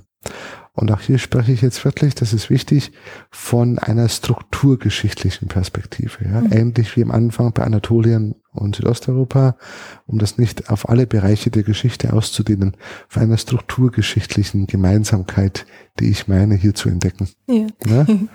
Und äh, wenn diese diplomatischen Beziehungen so weit in den mhm. Osten dann reinreichten, ähm, wurden dann da auch versucht, dann Gebiete einzunehmen oder hat das quasi den Osmanen gereicht, das ehemalige Mamlukische Reich, Nordafrika, die Türkei, die heutige zu haben oder war das Reich noch größer? Ja, nee, also man hat, also die, diese Expansion nach Afrika ging natürlich dann im Gefolge der Eroberung Ägyptens. Mhm. Das war praktisch das Sprungbrett, wenn man so will, ja, auch das militärische Sprungbrett und diplomatische Sprungbrett hinein in das nördliche Afrika, also westlich von, von, von Ägypten. Ne? Dieser, mit dieser Eroberung Kairos oder mit der Eroberung des Mamlukenreiches, wo er auch sozusagen die arabische Halbinsel, der, der, ähm, die heiligen Städten des Islam unter osmanische Oberhoheit kamen und so weiter, kam natürlich nicht nur das politisch-geografische Ausgreifen in diesen Raum des Indischen Ozeans mit den Händlernetzwerken des Indischen Ozeans ins Spiel, sondern eben auch das Wissen der arabisch-islamischen Welt, das geografische Wissen hineingebracht in den osmanischen Wissenshorizont. Auch das Wissen um politische Systeme, auch das Wissen um Ressourcen. Es wurde ja auch Lobbyarbeit betrieben. Äh, dieses Ausgreifen in den Indischen Ozean war natürlich stark getragen von den Gruppierungen, aus dem Seefahrer- und Händlermilieu, die ziemlich genau wussten, welche Ressourcen dieser Gewürzhandel bot, welche Ressourcen dieser Handel zwischen dem indischen Subkontinent, der arabischen Halbinsel, dem Jemen äh, bot, die auch in diese Netzwerke zum Teil involviert waren. Also es war nicht eine Politik, die eben mal so passiert ist, sondern dahinter war natürlich auch die Arbeit von, von Gruppen, von Machtgruppen, von Interessensgruppen, mhm. ja, heute würde man vielleicht sagen Lobbygruppen. Stimmt, ja. ja. Die sagen, eine solche Politik natürlich auch favorisierten, die entsprechende geografische Werke auch bewusst in Auftrag gaben, um sozusagen das Wissen und das Interesse daran zu erhöhen. Also auch das gehört eben mit dazu, wenn man sich expansive Politik näher anguckt, nicht nur bei den Osmanen, eben auch die Frage von Wissenshorizonten, die Frage von von Akteuren, die an diesen Wissenshorizonten Interesse hatten, äh, also auf unterschiedliche Art. Nicht? Das kann religiöse Art sein, wirtschaftliche Art sein, politische Art sein, wobei die drei Dinge sich häufiger auch überlappen. Also und das spielte eine Rolle. Und die Osmanen haben natürlich, sie haben dann auch äh, Flottenverbände geschickt, sie haben dann auch Soldaten teilweise dort stationiert, äh, hat in Jemen versucht unter Kontrolle zu bekommen, natürlich auch mit Truppen. Also es war schon auch so militärisches Ausgreifen, mhm. das dann aber 1580, spätestens 1580 dann eigentlich ähm, nicht weiter verfolgt worden ist. Weil es nicht erfolgreich war oder weil das ihnen reichte, wie es war? Ja, ich glaube, da gibt eine Diskussion, warum das dann nicht weiter abgebrochen ist. Wir haben ja so ein ähnliches Phänomen auch in der chinesischen Geschichte, nicht des 15. Jahrhunderts. Die großen äh, Flotten aus China unter erster, ich glaube, Sheng He, bin zwar nicht ganz sicher, die dann eben aus China die, äh, diese maritime Politik betrieben hatten und dann auch abgebrochen haben. Und äh, im osmanischen Fall, glaube ich, spielen mehrere Faktoren eine Rolle, wobei ich nicht weiß, wie die im Einzelnen dann zu gewichten sind. Ja. Das eine war, wir haben natürlich die Seeschlacht von Lepanto gehabt, 1570er Jahre, die dann eine Rolle spielt, wo die Osmanen ja verloren hatten gegen die Heilige Liga. Mhm. Im Mittelmeer oder? Mittelmeer, okay. genau. Und es war jetzt auch nicht so schwer, eine Flotte wieder aufzubauen. Das haben die Osmanen auch gemacht. Nur es wurde immer schwerer und immer teurer, die Qualität des Materials zu gewährleisten und auch die Qualität der Schiffsbesatzungen zu gewährleisten. Eben durch die Verluste in der Seeschlacht, durch die Verluste anderer Kriege. Man braucht ja auch Personal, das bisschen nautische Kompetenz hat, nicht? Wäre gut, ja. Wäre gut. Und äh, man braucht auch entsprechend gutes Material, damit die Schiffe eine gewisse Fähigkeit und äh, Einsatzbereitschaft auch haben. Dann ist Flottenpolitik immer sehr teuer. Sie müssen Stützpunkte errichten, um sozusagen ähm, die Schiffe auch zu versorgen auf ihren Wegen. Ja. Dann hat sich auch am Hofe, im osmanischen Hofbereich, eine Machtgruppe stärker durchgesetzt, die eben den Blick äh, mehr auf Expansion oder auf geopolitische Möglichkeiten im erweiterten europäischen Raum sah, aber nicht in einer maritimen Globalpolitik. Und das ist auch wieder, um bei meiner Theorie zu bleiben, ob die stimmt, kann man das diskutieren, auch wieder ein Phänomen, das sich ja nicht nur sozusagen das Osmanische Reich an Bedeutung verloren hat für die Globalpolitik, sondern dass eben auch die anderen Mittelmeeranrainer Sie haben zwar diese Politik weiterhin betrieben, Spanien, das ist klar, aber sie haben dort eigentlich an Bedeutung ein bisschen verloren zugunsten der Atlantikanrainerstaaten. Mhm. Ja. Und auch da könnte man sagen, naja, diese, diese Abwendung hat auch ein bisschen damit zu tun, aber hat natürlich sehr spezifische osmanische ähm, Gründe. Mhm. Sagen, ne? Ja. Also das hört sich ja jetzt erstmal auf jeden Fall so an, als sei bis mindestens 1580 das so eine sehr, äh, weiß nicht, auch florierende Zeit, weil wenn der Handel so stark gefördert wurde und halt auch diese mhm. Route dann mit den Gewürzen mhm. unter Kontrolle gebracht wurde, ähm, wie ging es denn dem Osmanischen Reich dann wirtschaftlich? Auch das ist eine große Frage. da müsste man sich ja die unterschiedlichen Regionen des Osmanischen Reiches im Einzelnen angucken. Ja, gut. Aber ähm, ja, ich, ich meine, vielleicht zum wirtschaftlichen Leben generell, mhm. ja. ja. Also äh, wir haben dann im Osmanischen Reich ja auch das Aufkommen eines Zunftsystems, mhm. wo dann auch ab dem 16. Jahrhundert eine eigene Begrifflichkeit mit entsteht. Also Esnaf ist eine Begrifflichkeit. Teife, das heißt Zunft oder? Ja, Zunftgilde, okay. ja. Mhm interessanterweise über die Ursprünge des osmanischen Zunftsystems und über die Beziehungen zu den Bruderschaften und Gilden, die es ja vermutlich zumindest in einigen Teilen hm, dieser Regionen auch schon vorher gab, ziemlich sicher gab, das weiß man ja auch, ja. Aber über diese Transformation weiß man eigentlich sehr wenig, von ganz, ganz, ganz wenigen Fällen abgesehen. Also die Ursprünge des Zunftsystems sind noch ein bisschen rätselhaft, mhm. aber eben, es gab dann eben das Zunftsystem, das vieles geregelt hat, äh, Bruderschafts- und Zunftsystem eben auch, ja, das natürlich viele Vergleichsmöglichkeiten hat zum Zunft- und Bruderschaftssystem in anderen Teilen Europas und der Welt übrigens auch, ja, nicht in Europa. Also das war eine, eine große Gilde. Dann haben wir ähm, natürlich auch die, die, die Handelsbeziehungen, getragen von Händlern, muslimischen und nicht muslimischen Händlern aus dem südosteuropäischen Raum hinaus eben auf die Apenninische Halbinsel, also heutiges Italien, über die Häfen von Sadar äh, zum Beispiel, von Dubrovnik und so weiter, nach Ancona, nach Venedig, ähm, mhm. ganz groß. Wir haben dann die großen Handels- und Schiffsrouten, die Mude der Venezianer, die also regelmäßig zwischen Venedig, Alexandria, Kairo, dann dem syrischen Raum äh, verkehrten, also auch hier Handels- Netzwerke, mhm. die man sich alle im Einzelnen wunderbar schön angucken könnte. Äh, wir haben dann natürlich die großen Karawanenrouten. Das Osmanische Reich wurde ja auch von Handelswegen durchzogen, durchkreuzt. Nicht weniger von diesen Handelswegen war nichts anderes wie die alten römischen mhm. Straßen, wie die Ignatia, wäre so ein berühmtes Beispiel dafür eben. Äh, also diese römischen Handelsrouten waren nicht nur im sozusagen christlich-westlichen Teil des Kontinents wieder benutzt, sondern eben auch im Osmanischen Reich, ja, mhm. äh, wo, wo eben Karawanen eine ganz wichtige Rolle spielten. Wir haben auch die Karawanen aus dem Inneren Afrikas, die hinaufkamen nach Alexandria, Kairo, also Handelskarawanen in Südosteuropa auch, an der Via Ignatia und anderen Routen entlang. Dann haben wir auch die Pilgerkarawanen, die von Damaskus und von Kairo als den wichtigsten Ausgangspunkten weggingen, nach Mekka, nach Medina, in den Hijaz hinunter. Und dann haben wir natürlich auch äh, Handelsbeziehungen hinein über das Schwarzmeer, nicht die Krim-Halbinseln, in das äh, russische, russländische Zarenreich. Der Pelzhandel spielt hier eine große Rolle. Ja, ja das wollte ich gerade fragen. Gab es irgendwie sowas Bestimmtes, was im oder exportiert wurde? Oder? Ja, also, meine, also Pelze war natürlich ganz wichtig, ja, okay. weil die Pelze unter anderem ja auch für das Hofzeremoniell eine Rolle spielten am osmanischen Hofe oder der Pelzhandel hat eben eine wichtige Rolle gespielt.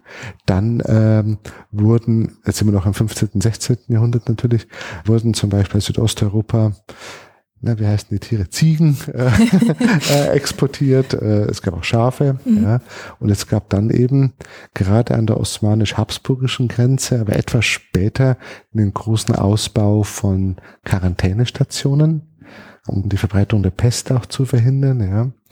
Also äh, da wurde dann Honig wurde auch exportiert.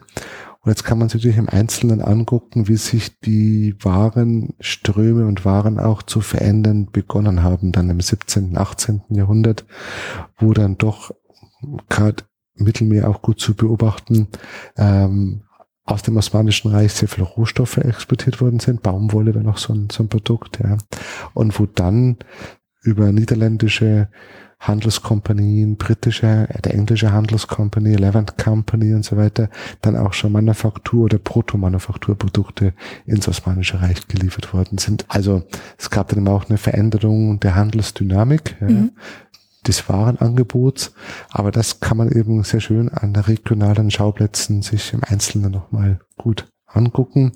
Und das Warenangebot, das die Menschen zur Verfügung hatten, kann man auch ganz schön immer lokal und regional rekonstruieren durch die Nachlassregister mhm. in den osmanischen Gerichts, meistens in den osmanischen Gerichtsakten, Gerichtsprotokollen. Ja. Was haben Verstorbene hinterlassen, ja?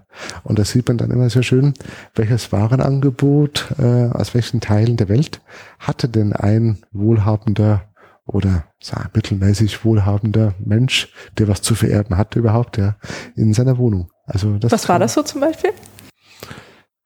Jetzt erwischen Sie mich an einer, auf einer kalten Stelle, so. aber, aber, ich mag es trotzdem. zwar, ja, man kann sich ja, die Frage ist, äh, wann schaut man sich so ja. Dinge.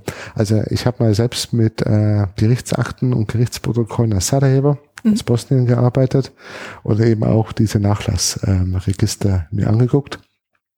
Sie haben dann sozusagen Seide aus dem syrischen Raum.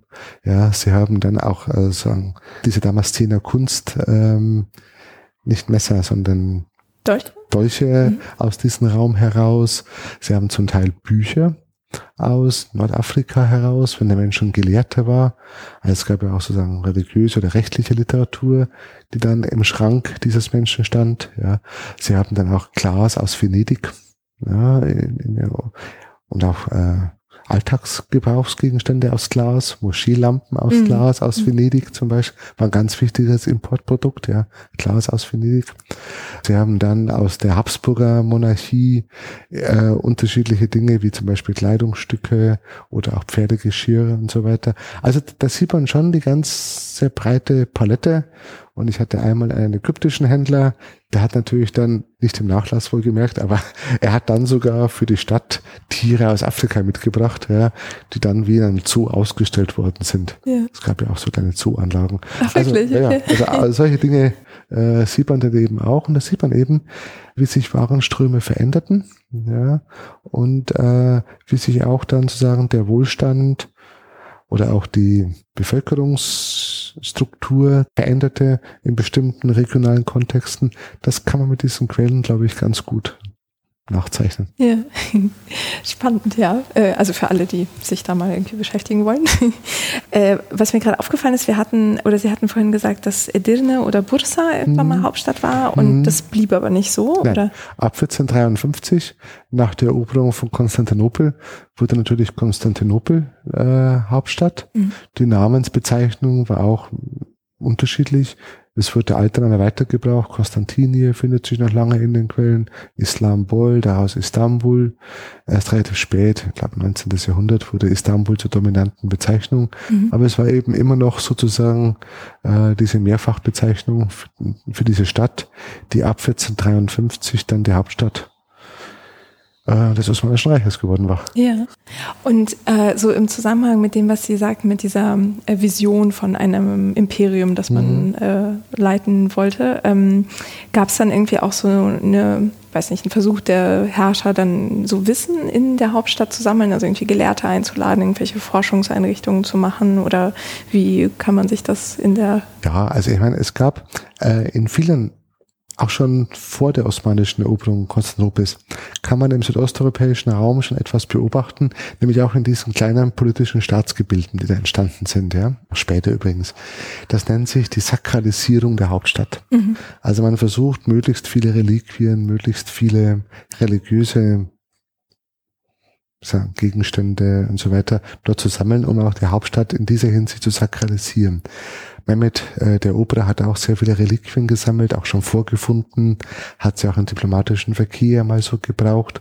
Also das findet man auch. Man hat ja auch dann äh, relativ schnell das Grab eines Prophetenbegleiters entdeckt, nämlich wie sie aussprechen wollen, Ejüp Ansari. Das Grab ist heute noch eines der wichtigsten Heiligtümer des türkisch-sunnitischen Islams, nämlich in, in Ägypten. Ja.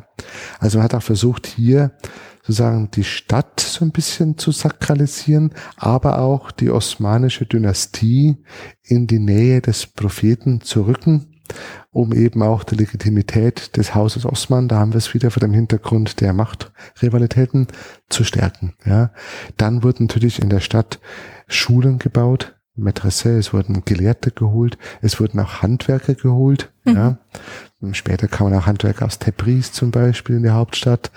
Also ja, man hat dann schon natürlich die Stadt aber auch andere Städte, nicht nur Istanbul alleine, haben dann schon versucht, eine Infrastruktur auszugestalten.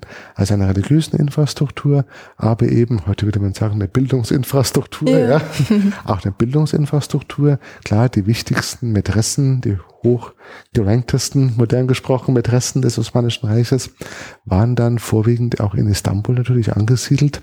Das gab es dann schon. Also es war dann schon so ein, eines der wichtigsten Zentren auch im Bereich von Bildungsinfrastruktur. Mhm. Und was gehörte so zu den, also wenn das so, so verschiedene Schulen sind, hatten die dann so bestimmte Lehrpläne oder so, oder was da gelehrt wurde?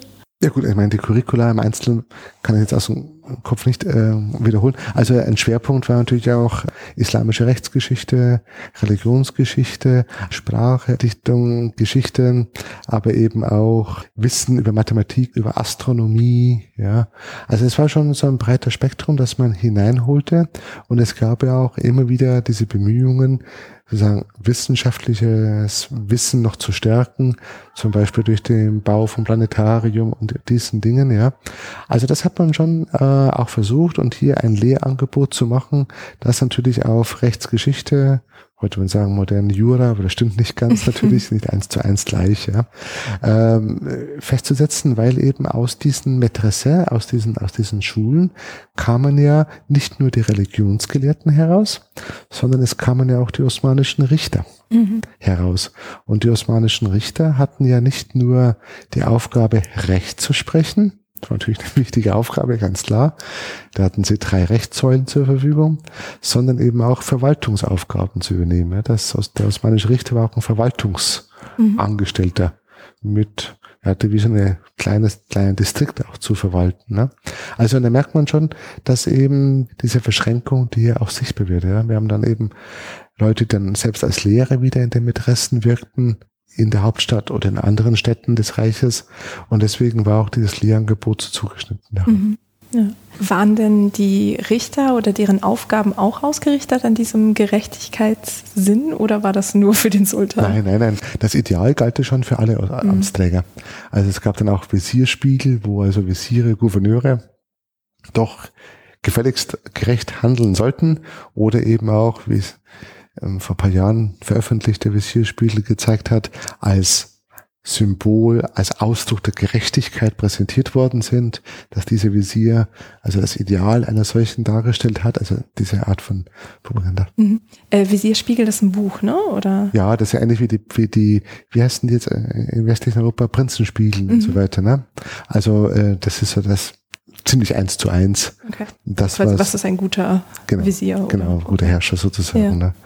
ja, also und auch natürlich für die Richter, die sollten dann schon gerecht herrschen. Mhm. Und das hat sich eben dann so, so durchgezogen, in der Theorie. Ja, wie so oft, ja.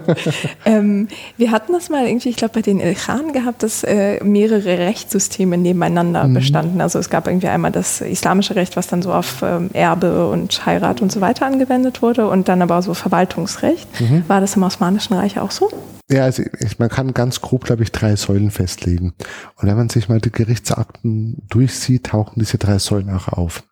Also das eine ist, könnte man bezeichnen, hat Frau Faruqi so gemacht, das sultanische Verordnungsrecht. Das heißt, das sind die Kanune, das sind praktisch die Verordnungen, die der Sultan beziehungsweise eigentlich die Verwaltung herausgibt und die vor allem den Bereich der Steuererhebung, Steuereintreibung, der Art und Weise, wie Steuern eingetrieben worden sind, die Gebühren und so weiter, die diesen Bereich regeln. Auch andere, aber äh, stärker diesen Bereich. Dann könnte man als zweite Säule das Traditionsrecht nehmen. Das jeweils lokale, regionale, denn es ist klar, äh, wenn der Streitigkeit um eine Wiese aufkommt, hilft so manches andere Rechte nicht. Da muss man wissen, wie ist es denn in der Tradition in der zumindest tradierten Überlieferung äh, wahrgenommen worden. Und das ist ein ganz wichtiges eine ganz wichtige Rechtssäule, weil eben gerade im ländlichen Bereich sehr, sehr viele Rechtsstreitigkeiten sich A darum drehen, ja, und zum Zweiten mit dem Hinweis auf das Gewohnheitsrecht beschieden werden. Und die dritte Säule, jetzt ohne das alles werten zu wollen, ne? die dritte Säule wäre das religiöse Recht, das Scheriat-Recht, das natürlich ganz stark im Familienrecht, im Scheidungsrecht zum Tragen kommt. Und diese drei Säulen können Sie eben da in diesen, in diesen Sigil, äh, diesen Gerichtsprotokollen wunderschön erkennen. Ja. Und das hört sich so an, als gäbe es davon noch viele, oder wie? Ja, es für einen Historiker nie ausreichend, aber es gibt auch sehr viele. Ja. Also in einigen Städten sind sie noch zum Teil überliefert oder komplett überliefert, in anderen auch wieder völlig verloren gegangen. Zum Beispiel im heutigen Ungarn äh, sind sie so gut wie verloren. In Boston haben wir sie noch für einige Städte, Istanbul haben wir sie noch für, für lange Zeiträume. Also es ist verschieden von Ort zu Ort und von Schicksal zu Schicksal. Ja. Mhm, ja. In welcher Sprache wurde denn Osmanisch. diese Gesetze? Okay. Die waren auf Osmanisch, mhm. auch der entsprechenden Schrift. Ja. Und dann gab es auch in der osmanischen äh, Bürokratie durchaus Unterschied. Also es gab erstens mal sehr individuelle Handschriften, wie bei uns auch. Ja. ja hm. Das ist das Problem, mit dem man immer leben muss. Ja. Ne? Äh, und dann gab es natürlich auch zum Beispiel eine eigene Handschrift, äh, siehe CAT-Handschrift in der Finanzverwaltung. Die hatten so ein bisschen eine eigene Kürzelabschrift. Auch da gab es kleine Unterschiede. Ja. Äh, dann gab es so bestimmte stilistische Unterschiede bei bestimmten äh, Quellen. Und dann gibt es eben auch, weil das Osmanische ja im Grunde aus drei Sprachkomplexen sich zusammensetzt, nämlich dem Persisch, im weitesten Sinne das Persische, Arabische und eben das damalige Türkische. Und je nach Region, je nach Zeit haben wir eine unterschiedliche Gewichtung, aber auch je nach Quellengattung so ein bisschen. Ne? Mhm. Wenn Sie Texte nehmen, die stärker einen religiösen Impetus haben, die Inhalt haben, dann haben sie eben mehr arabische ähm, Textbausteine. Wenn Sie jetzt Dichtung nehmen, ja, höfische Dichtung, Poesie, da natürlich kommt auch das Persische stärker zum Vorschein. Wenn Sie jetzt die Verwaltungsdokumente nehmen, mit denen ich mich als trockener Historiker manchmal eher beschäftige. ähm, ja, dann kommt eben so regional verschieden der türkische Einfluss durch, aber auch zum Beispiel der slawische Einfluss, wenn dann eben bestimmte Begriffe mhm. eine regionale Besonderheit aufweisen. Mhm. Und äh, ja, also so muss man das ein bisschen auch wieder dynamisch eben sehen. Ja, ja und Osmanisch ist ja, wurde geschrieben mit arabischen ja. Buchstaben, ne? Genau. genau. Ja, das ist ganz merkwürdig, wenn man, ich habe einen Text einmal auf Osmanisch gehabt, das war so, hm, ich erkenne so einzelne Teile, ich habe keine Ahnung, was da steht. So aber es sieht hübsch aus. Geht ja fast jedem Anfang, ja, kann sich lohnen. das ist gut. Schön. Und das bleibt bei vielen Texten auch noch so. Ja. ähm, äh, Sie hatten ja jetzt schon mit den äh, Schriftzeugnissen angefangen. Ähm, Gab es denn irgendwie im Osmanischen Reich irgendeine Art von Literaturgattung oder so, die, sagen wir mal jetzt am Hof oder von der Elite irgendwie gerne gelesen wurde oder gefördert oder so? Es gab so einzelne Romane. Mhm. Inwieweit die gelesen wurden, weiß ich jetzt nicht auswendig. Aber es gab es auch, es war jetzt nicht die Hauptliteratur. Mhm. Ja, also ich meine, das ist immer so, ein, so, eine Frage, wie kann man denn herausfinden, was gerne gelesen wurde oder wie ein Text verbreitet war. Das ist generell schwierig. Ja. Also wir haben, äh, wenn Sie unterschiedliche Textgattungen nehmen, wir haben eben, was ich erwähnt hatte, so eine Traktatsliteratur, die ab dem späten 17. Jahrhundert stärker aufkam, also unsere Visierspiegel mhm. und, und, und, diese Gattung. Ja. Wir haben dann eben auch ähm, so geografische Arbeiten. Jetzt in den Medien heute Morgen habe ich es im Fokus irgendwie gesehen, auch zum Beispiel diese große Karte von Piri-Reis, diese mhm. Weltkarte, Landkarte von Piri-Reis, also geografische Arbeiten, die zwar für die Entscheidungselite durchaus bestimmt waren, aber es ist natürlich immer schwer zu sagen, welche Rolle sie dann tatsächlich bei Entscheidungsprozessen so bestimmt hat. Sie war sicherlich ein Element, um eine Idee zu lancieren. Ja. Mhm. Also im weitesten Sinne geografische Arbeiten, die ab dem 17. Jahrhundert dann sich verändert haben, äh, sich aus dem islamisch-arabischen Bild gelöst haben. Sie haben auch schon davor im Grunde lassen sie sich dann teilweise einordnen in die Kategorie der Portolankarten, die es im Mittelmeer gab. Also mhm. die spielten eine Rolle. Also geografisch arbeiten im weitesten Sinne. Ja, ja da muss man vielleicht gleich dazu sagen. Also ich kenne Portolankarten, weil ich zur Geografie arbeite. Okay. Aber ich glaube, also ähm, das sind total spannende Bilder, die sehr exakt eigentlich schon die Küstenlinien, vor allem vom Mittelmeer, ne, ähm, mhm. abbilden. Und äh, googelt das einfach mal, es sieht toll aus. Ja.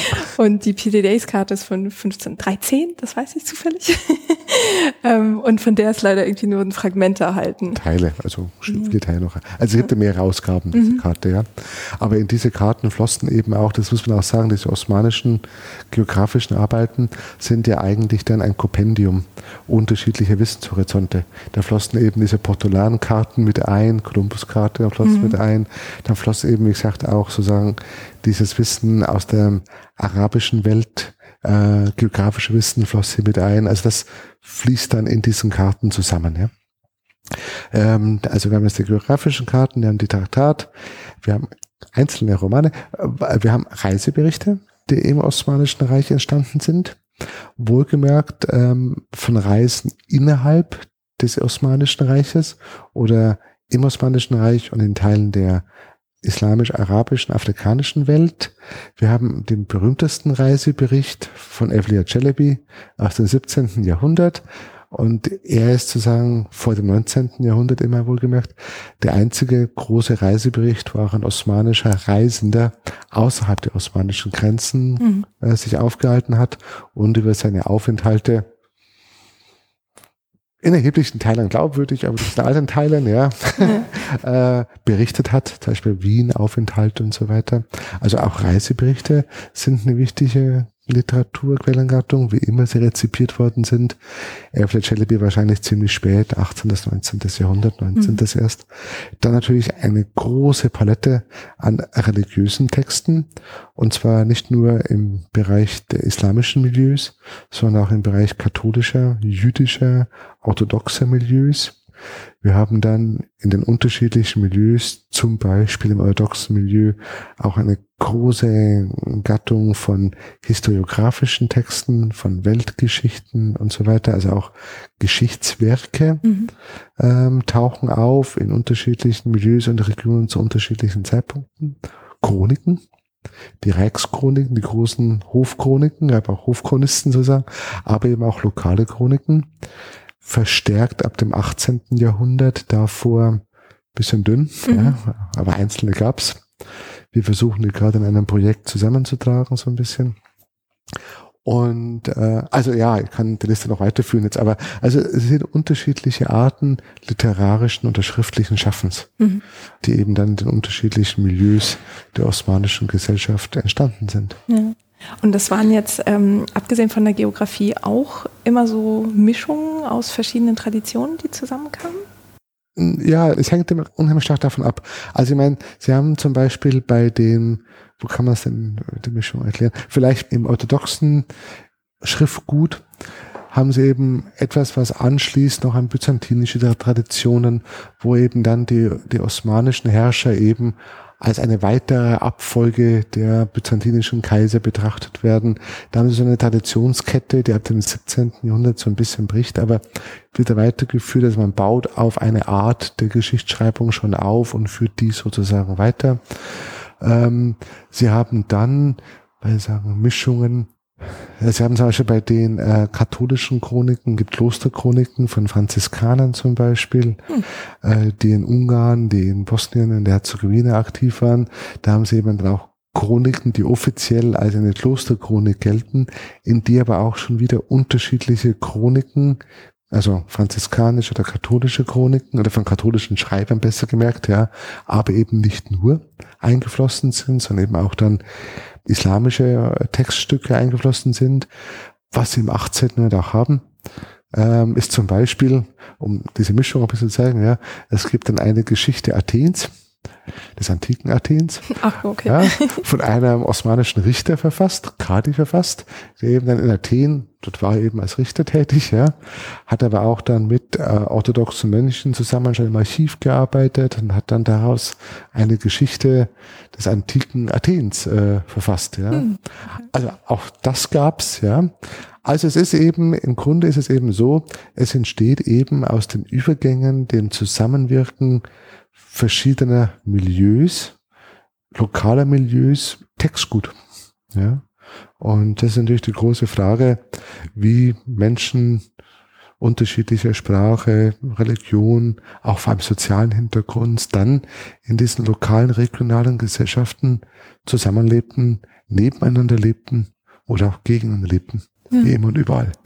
Stimmt. Ähm, wo wir gerade schon bei Religion oder so halbwegs da irgendwo in der Ecke sind, mhm. ähm, hatte denn dieser Anspruch, den wahren Glauben und das in dem Fall den sunnitischen mhm. Islam zu vertreten, Auswirkungen auf so das Alltagsleben, was dann die Ausübung von Religionen ja. anging? Ja. Also ich mag es wieder mal, man kann es nicht über alle Jahrhunderte hinweg durchziehen. Ich mag es wieder mal exemplarisch am 16. Jahrhundert, weil da einfach es man verstärkt fassen kann. Ja? Und zwar haben wir und die, die Meinung ist nicht nur von mir, auch von anderen Kolleginnen und Kollegen, eigentlich hier ein Jahrhundert vor uns, das man in einer gesamteuropäischen Perspektive betrachten muss und darüber hinaus, über Europa hinausgehend, wo es zu sehr starken konfessionellen Konflikten kam. Und das trifft eben auch auf das Osmanische Reich zu. Und ähm, dieses Amt des Kalifats, das der Sultan auch für sich in Anspruch nahm, das ihm auch sozusagen legitimatorisch zur Seite gestellt worden ist, ja, wurde nicht oft in der osmanischen Geschichte politisch eingesetzt. Im 19. Jahrhundert, in Zeiten des Pan-Islamismus, kam es wieder, im Ersten Weltkrieg, die Geschichte kennen Sie alle, und eben auch im 16., aber sonst nicht so sehr stark. Und der Hauptgegner dieser, dieser Stoßrichtung waren jetzt weniger christliche oder jüdische Bevölkerungsgruppen, sondern es waren vor allen Dingen Bevölkerungsgruppen, die man verdächtigt hat, sie würden dem schiitischen Islam nahestehen. Also das Äquivalent praktisch zum Konflikt zwischen katholischen und reformatorischen Bewegungen, nicht? Und das hat sich eben sehr stark im östlichen Anatolien oder dem anatolischen Raum abgespielt, weil an der Ostgrenze des Osmanischen Reiches ein schiitisch geprägtes Reich entstanden war, das Reich der Safaviden. Mhm. Genau, die machen wir noch. Auch, okay. Aber sagen Sie ruhig schon mal. Sind wir schon da? genau. Und diese Safaviden sich haben dann äh, sich immer stärker als schiitisches Herrschaftsgebilde verstanden. Und da kam es zu ganz vergessen, sechs oder sieben Kriegen zwischen dem Osmanischen Reich und dem Safavidischen Reich. Meistens waren schon die Osmanen diejenigen, die den Krieg nicht losgetreten, aber expansiv betrieben hatten. Dann auch die Safaviden. Es war so ein Hin und Her. Und äh, in diesem Kontext dieser Spannungen hat man dann eben auch Bevölkerungsgruppen im Osmanischen Reich, die man der Schia nahestehen verdächtigte, als Heretiker eben gebrandmarkt. Also Abtrünnige oder? Abtrünnige. Hm. Also spiegelbildlich im mhm. Grunde, ja. Und er hat dann diese Bevölkerungsgruppen, ich habe jetzt keine Zahlen im Kopf auswendig, einmal deportiert. Es gab Deportationen hinein in äh, heutiges Griechenland, Dobruja äh, im südosteuropäischen Raum. Man hat Teile der Bevölkerung auch hingerichtet, getötet, ja. Also das war schon, man hat dann auch zum Beispiel Derwisch-Bewegungen. Also Derwische sind muslimische, islamische Sufis, islamische Mystiker. Auch Derwisch-Bewegungen, die man so verdächtigte die könnten so der Schia nahestehen oder zumindest unserer Herrschaft auch manchmal gefährlich werden, hat man auch verfolgt. Es kam auch zu Derwisch-Verfolgungen. Also das, was man so in diesem gesamteuropäischen Kontext kennt, hat sich hier auch in diesem konfessionellen Konflikt, ähm, der natürlich viele Ursachen hatte, nicht nur Religion, das ist ganz klar, sich da auch entladen ja, im Osmanischen Reich und äh, ja. Und die, die deportiert wurden, die mussten dann in Griechenland was machen? Also die wurden dort angesiedelt äh, zum Teil und in Dobrudscha angesiedelt, blieben mhm. da auch noch länger. Ja, ich habe jetzt die, die, Geschichte der Einzelnen nicht nicht im Kopf oder, aber sie wurden dann eben auch äh, weggebracht, also aus dem östlichen Anatolien. Das hat mhm. man schon. Man hat dann auch zum Teil auch gezielt Richter eingesetzt, sunnitische Richter eingesetzt.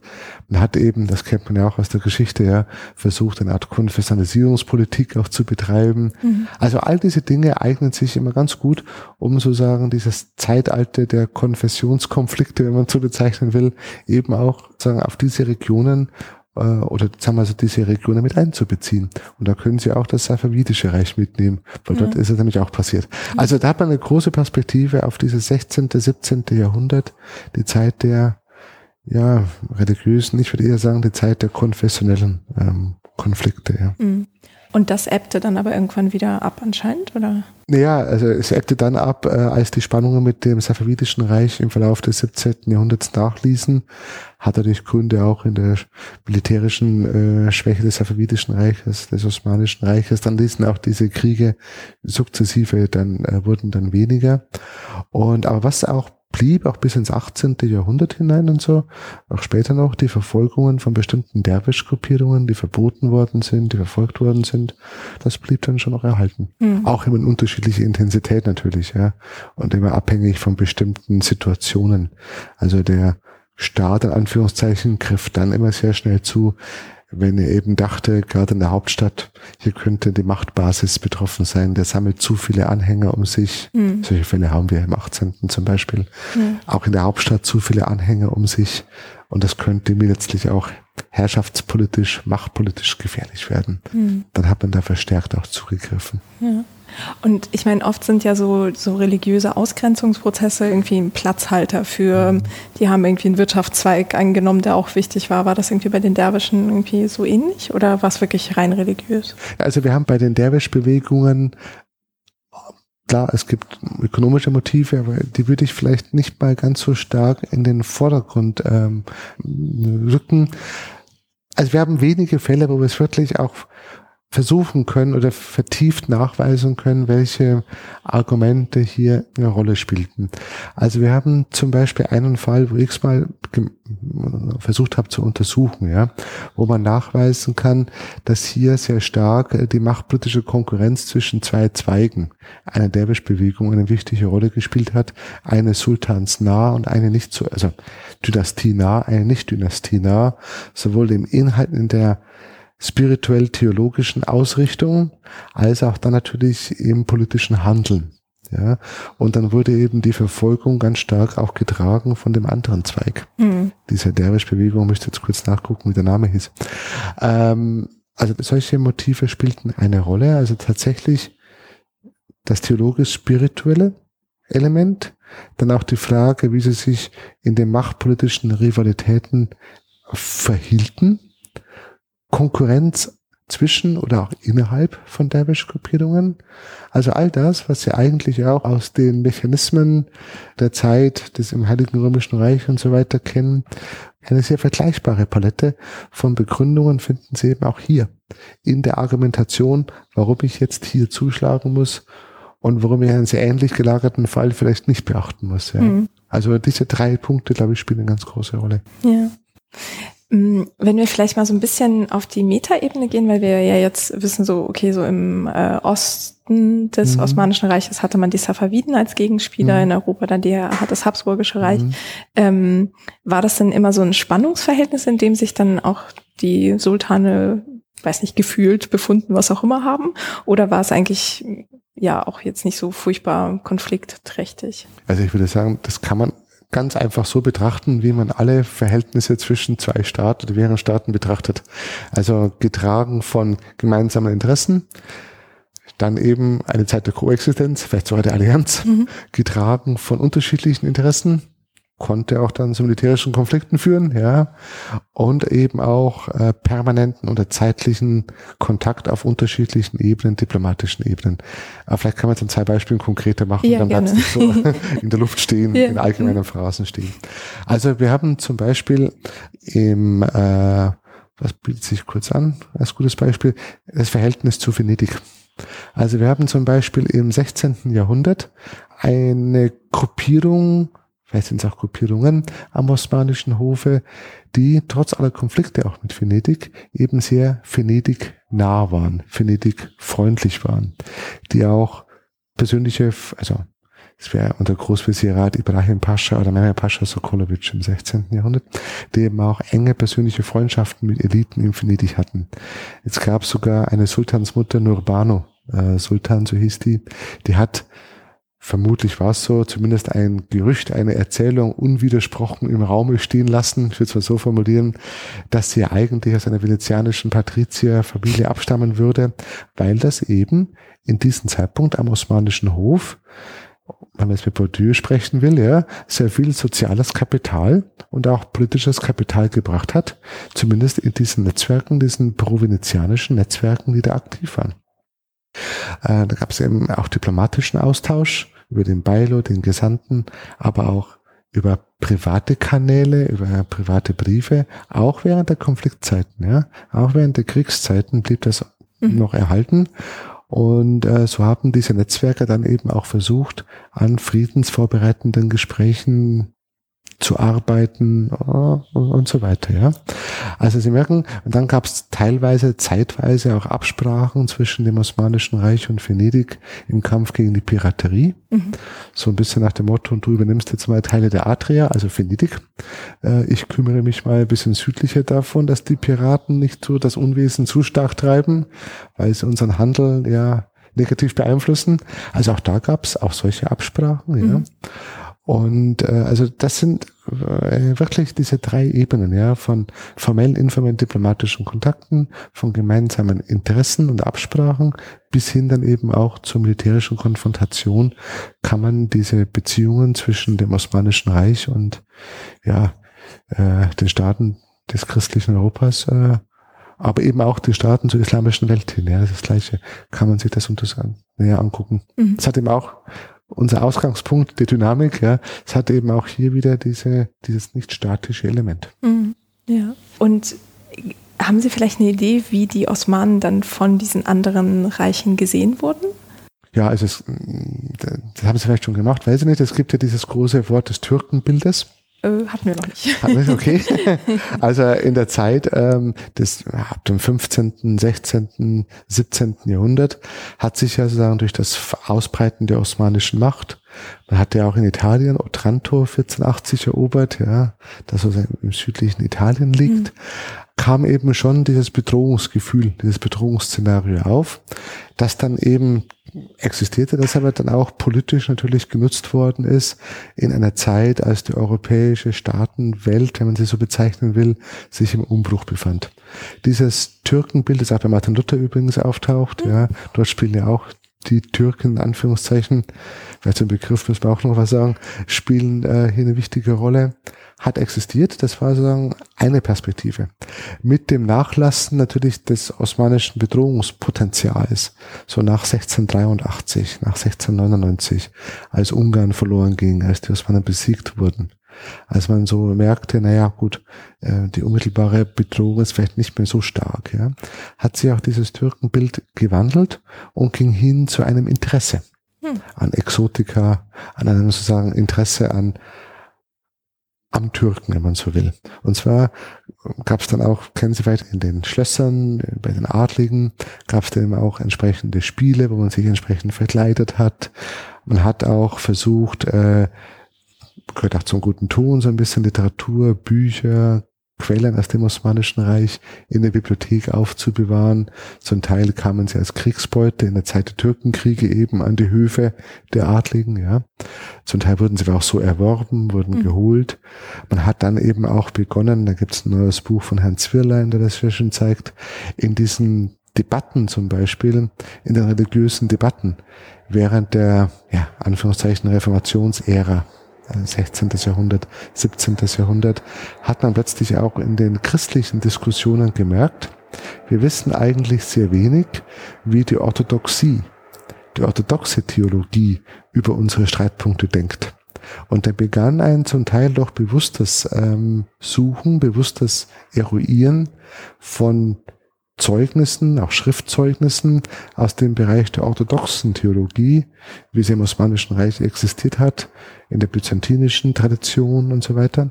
Und hat man dann eben eine ganze Anzahl von, von Übersetzungen, von Schriften geholt, mhm. mhm. die dann heute eben auch in Oxford und ich weiß nicht wo in den Bibliotheken stehen. Und das hat eben Herr Zwirlein in seinem Buch sehr schön aufgezeigt. Ja.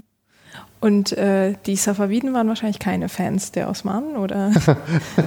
Fan, weiß ich, ob sie einen Fanclub hatten. So. weiß man nicht.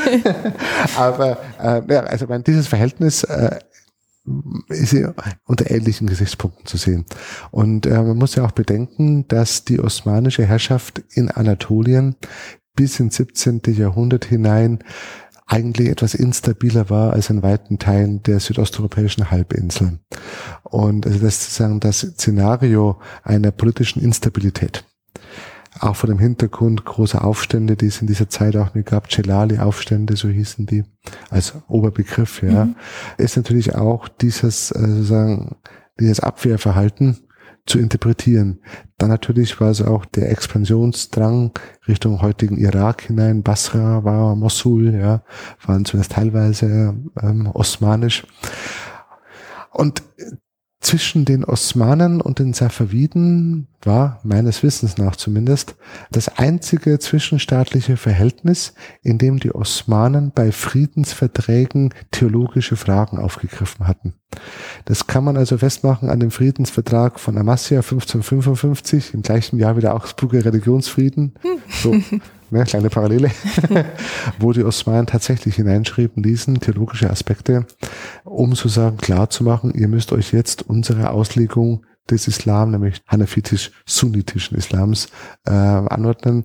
Meines Wissens nach, vielleicht überblicke ich nicht alle Verträge, meines Wissens nach gab es ähnliche theologische Inhalte bei Friedensverträgen nicht in den Verträgen oder Abkommen mit sozusagen christlichen Gegnern. Hm. Also daran sieht man schon ein bisschen dieses, ja, sozusagen, doch ein bisschen tiefer gehendere Konfliktpotenzial, das eben dann doch nicht nur mit politischen oder ökonomischen Argumenten zu erklären ist, sondern wo eben tatsächlich auch diese religiöse Ebene eine wichtige Rolle spielt.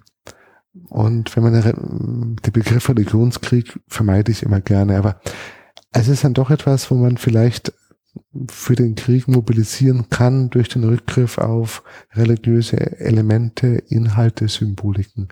Und das scheint mir hier deutlicher, wichtiger gewesen zu sein auf beiden Seiten als in den Konflikten mit äh, den Gegnern mhm. in der christlichen Staatenwelt. Ja. Mm, und aber jetzt nochmal zum Festhalten, wenn sie keinen Krieg geführt hatten, die Safaviden gegen die Osmanen oder umgekehrt, dann hatten die aber schon so Delegationen zwischeneinander, Na, Kontakt gab, oder so. Es gab diplomatischen Kontakt. Mhm, okay. Es gab auch sozusagen Pilger. Mhm. Es gab ja auch Pilger, die sozusagen dann äh, die schiitischen Heiligtümer im Safavidischen Reich oder sunnitisch-schiitischen Heiligtümer im Safavidischen Reich besucht haben. Es gab auch hier einen grenzüberschreitenden Pilgerverkehr zum Teil. Es gab die Handelskontakte. Es gab auch die großen Netzwerke von Händlern.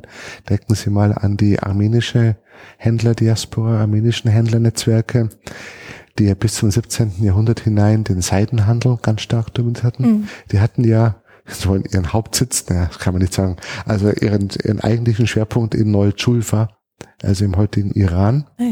Und von dort ausgehend waren dann die Handelsnetzwerke über Istanbul, Amsterdam, ähm, in Litauen ausgebreitet. Also auch solche Händlernetzwerke waren ja schönes Wort zu nehmen, neues Wort transnational, transregional, ja.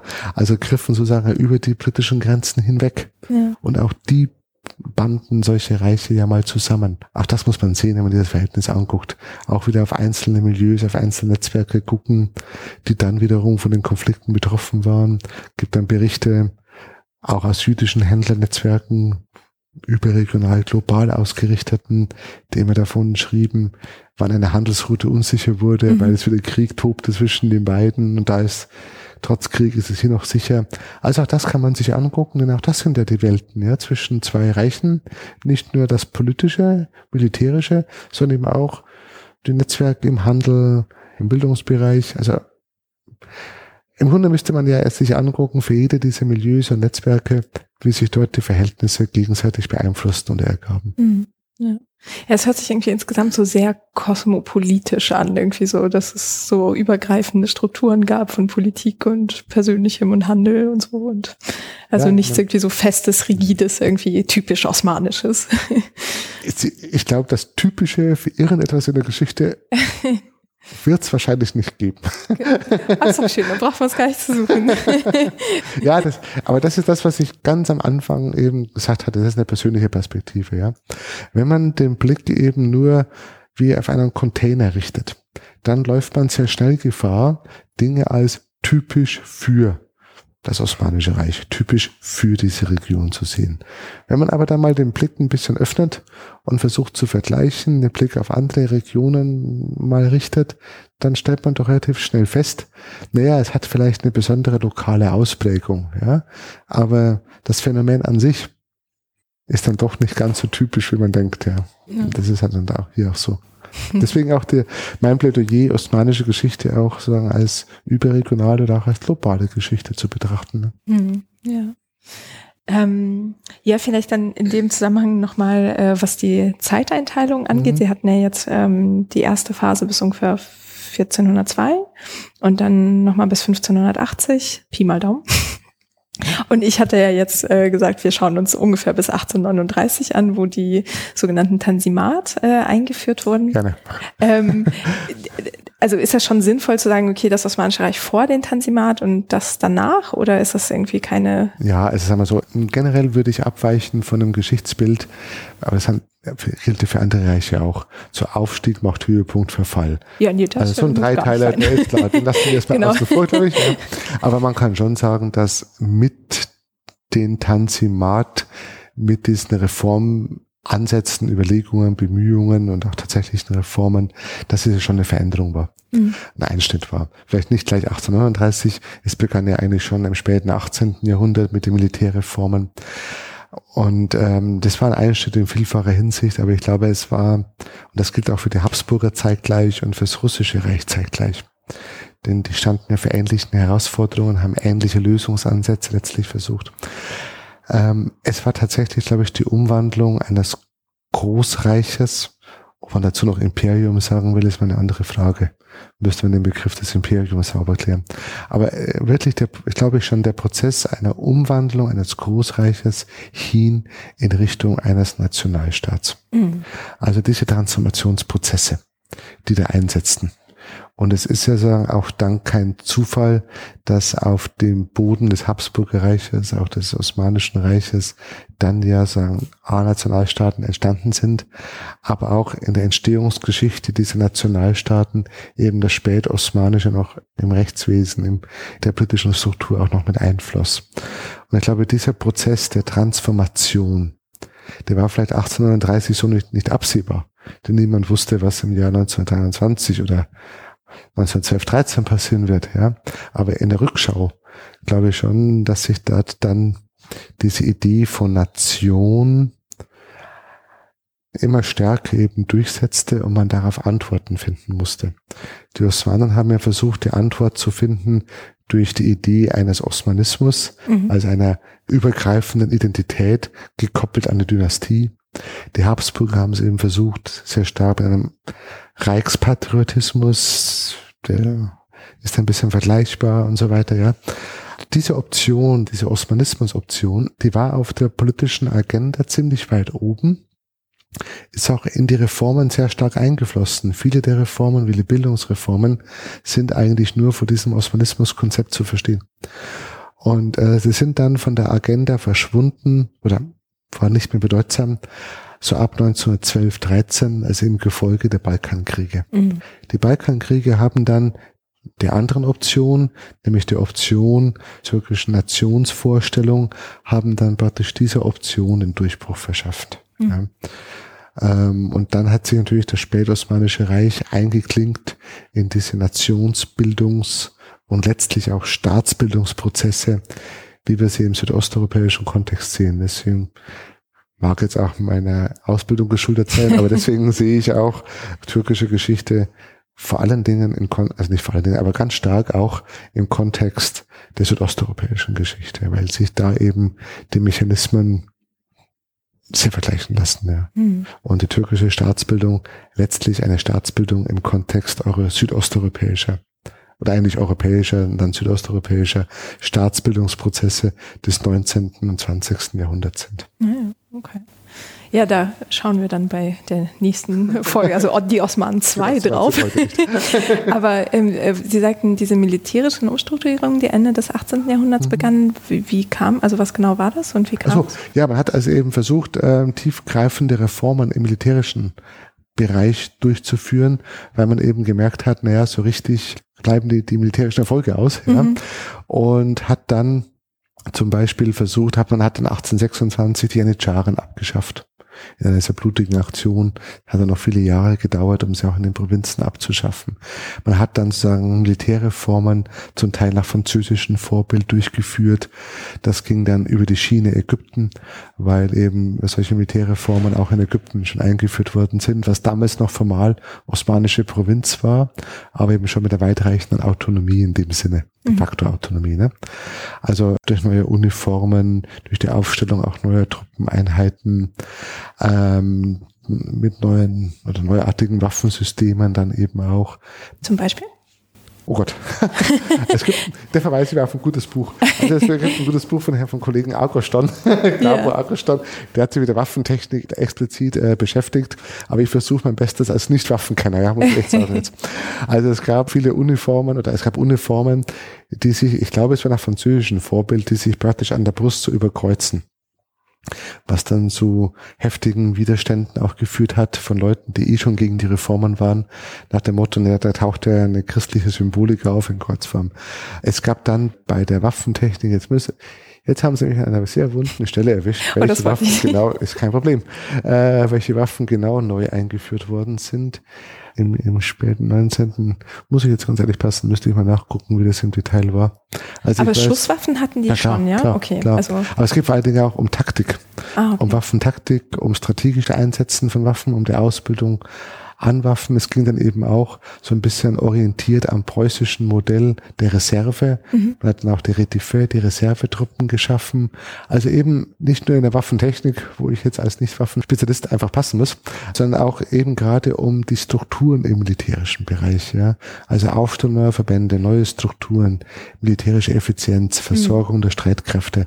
Genau darum ging es auch. Ja. ja. Und das hat man eben schon im späten 18. Jahrhundert begonnen mit Blick auf das zaristische Russland, mit Blick auf Frankreich, mit Blick auf, auch auf Preußen eben, ja, mhm. was damals ja schon vorbildhaft äh, im Raum stand. Und es hat auch damit zu tun, dass man im 18. Jahrhundert begonnen hat, Gesandte, Gesandtschaften, aber auch Gesandte dezidiert mit dem Auftrag loszuschicken, bitte liefert uns doch Berichte, was passiert denn in diesen Staaten, was könnte für uns ähm, interessant, sinnvoll sein und was nicht. Mhm. Also das begann alles, im Grunde müsste man nicht, oder lässt man ja auch die Tanzimat-Zeit schon im späten 18. Jahrhundert beginnen. Hm, ja. Äh, was ich mich gerade auch noch gefragt habe, äh, wenn in, im Hinblick auf dieses globale Denken eines Imperiums bis zu einer bestimmten Zeit. Mhm. Die Idee, so Kolonien zu erobern, wie es in Europa äh, gab, gab es nicht bei den Osmanen, oder? Ja, da sind wir dann schon tatsächlich nach unserer Grenze. Ach so, okay. Das, ah. aber ich kann trotzdem etwas dazu sagen. Ja, ähm, es gab im späteren 19. Jahrhundert, mhm. als das Osmanische Reich nach 1856 auch versucht hat, sich tatsächlich im Konzert der europäischen Großmächte wo sie ja erstmal formal aufgenommen war, de facto aber nicht gleichberechtigtes Mitglied war, sich dort sozusagen einen Platz zu finden. Mhm. Und dann gab es auch Stimmen, die versucht hatten, ja, wir könnten ja auch uns als Kolonialmacht mit präsentieren, indem wir beispielsweise den Jemen, eine osmanische Provinz, in eine Kolonie umwandeln. Oder es gibt dann auch Berichte, wo die Osmanen schrieben an die Großmächte, wir haben ähnliche Probleme mit Provinzkolonien wie ihr. Also man, um sozusagen seine Position in diesem Spiel der europäischen Mächte in der Zeit des späten 19. Jahrhunderts auch mitzufinden. Mhm. Aber es war noch nicht eine hier aktive, in dem Sinne, Kolonialpolitik zu finden. Wenngleich, und das muss man schon sagen, es etwas gab, ähm, was in anderen Reichen, was man dann gemacht hat, nämlich eine Zivilisierungspolitik. Man hat dann auch die Idee aufgeworfen, beeinflusst vom Denken des Imperialismus natürlich, aha, wir haben hier auch Bevölkerungsgruppen, gerade mobile Bevölkerungsgruppen, die betrachten wir als zivilisatorisch rückständig. Mhm. Und die müssten wir jetzt auf ein höheres Zivilisationsniveau heben, damit sie auch in dem Sinne reformfähig sind. Das war alles Teil dieser von dem Hintergrund der Tanzimat-Reformen. Mhm. Also auch die lasten sich wiederum in solche tut mir leid, aber in solche europäischen und auch globalen zumindest Denkströmungen, ja, mhm. mit einordnen. Ja. Aber an der Eroberung oder Einnahme ähm, der Amerikas waren die Osmanen nicht beteiligt. Also das waren ja nein, auch nein, nein, Kolonien, nein, nein, nein, nein, nein, nein, das war doch also nee, nee, nee. Wieso eigentlich nicht? Die hatten ja auch eine Flotte, hätten ja auch mal eben rüberfahren können, oder? Ja, aber der Blick der Osmanen, also A, hatten sie im Gegensatz zu den Atlantikmächten und auch, wenn wir jetzt Spanien auch damit rechnen, ja, hatten sie in dem Sinne keine Schiffe gebaut, die äh, für Hochseeflotten geeignet waren, sondern man hat den Blick auf das Mittelmeer gerichtet, sehr stark die Galeeren mhm. und hat letztlich bis auf wenige Ausnahmen diesen Schiffstypus auch eingesetzt für den Griff Richtung Indischen Ozean.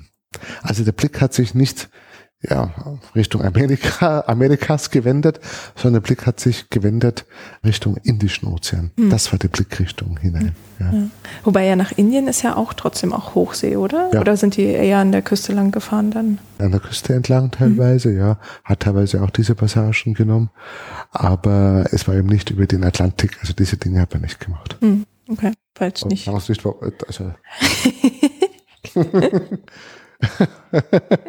Weiß ich nicht. Also ich, ich habe mal irgendwo in einem Nebensatz gelesen, dass den, dass den Osmanen die, ähm, die Passage quasi zwischen äh, Marokko und äh, Spanien verwehrt wurde von den lokalen Mächten und die deswegen dann teilweise nicht rauskamen.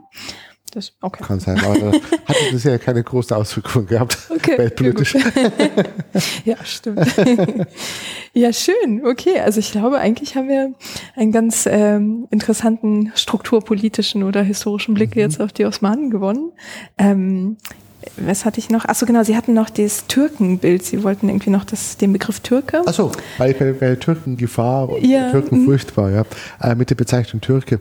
Also sagen, äh, man liest in der Literatur häufig, äh, auch in Bezug auf das Osmanische Reich vor dem 19. Jahrhundert, die Türkei, das türkische Reich. Mit dem Begriff wäre ich sehr vorsichtig, weil A ist diese Bezeichnung ein Blick von außen. Es kommt also aus der Quellenbegrifflichkeit, aus dem nicht-osmanischen Raum heraus. Im osmanischen Raum hat sich erstens kaum jemand so bezeichnet, auch nicht als Osmane bezeichnet. Der Begriff des Osmanen war wirklich nur auf die Dynastie und den Haushalt beschränkt. Ansonsten war der Begriff Türke erstmal ein sehr pejorativer Begriff, negativ besetzt für die Landbevölkerung, aber das Reich wurde auch nie als solches bezeichnet, mhm. auch nicht in, in den osmanischen Quellen, sondern die erste Erwähnung, wo man das eigene Reich mit dem Begriff Türkei, Türkei so bezeichnet, in diese Richtung stammt aus den 1850er Jahren. Ich glaube 1853, bin jetzt aber in, in der genauen Jahreszahl auch nicht so sicher, mhm. aber davor nicht. Das heißt zu sagen, und vor allen Dingen, man muss auch immer aufpassen, dass die Geschichte der heutigen Türkei, die Türkei ist ein Nachfolgestaat des Osmanischen Reiches. Von mittlerweile, ich weiß nicht, etwa 50 werden es sein. Ja. Äh, und die osmanische Vergangenheit oder Geschichte ist auch Teil der Vergangenheit wie viele andere Staaten. Und äh, ich würde sie nicht mit der türkischen Geschichte gleichsetzen. Ich glaube, das wäre eine unheimliche Verengung in vieler Hinsicht der osmanischen Geschichte.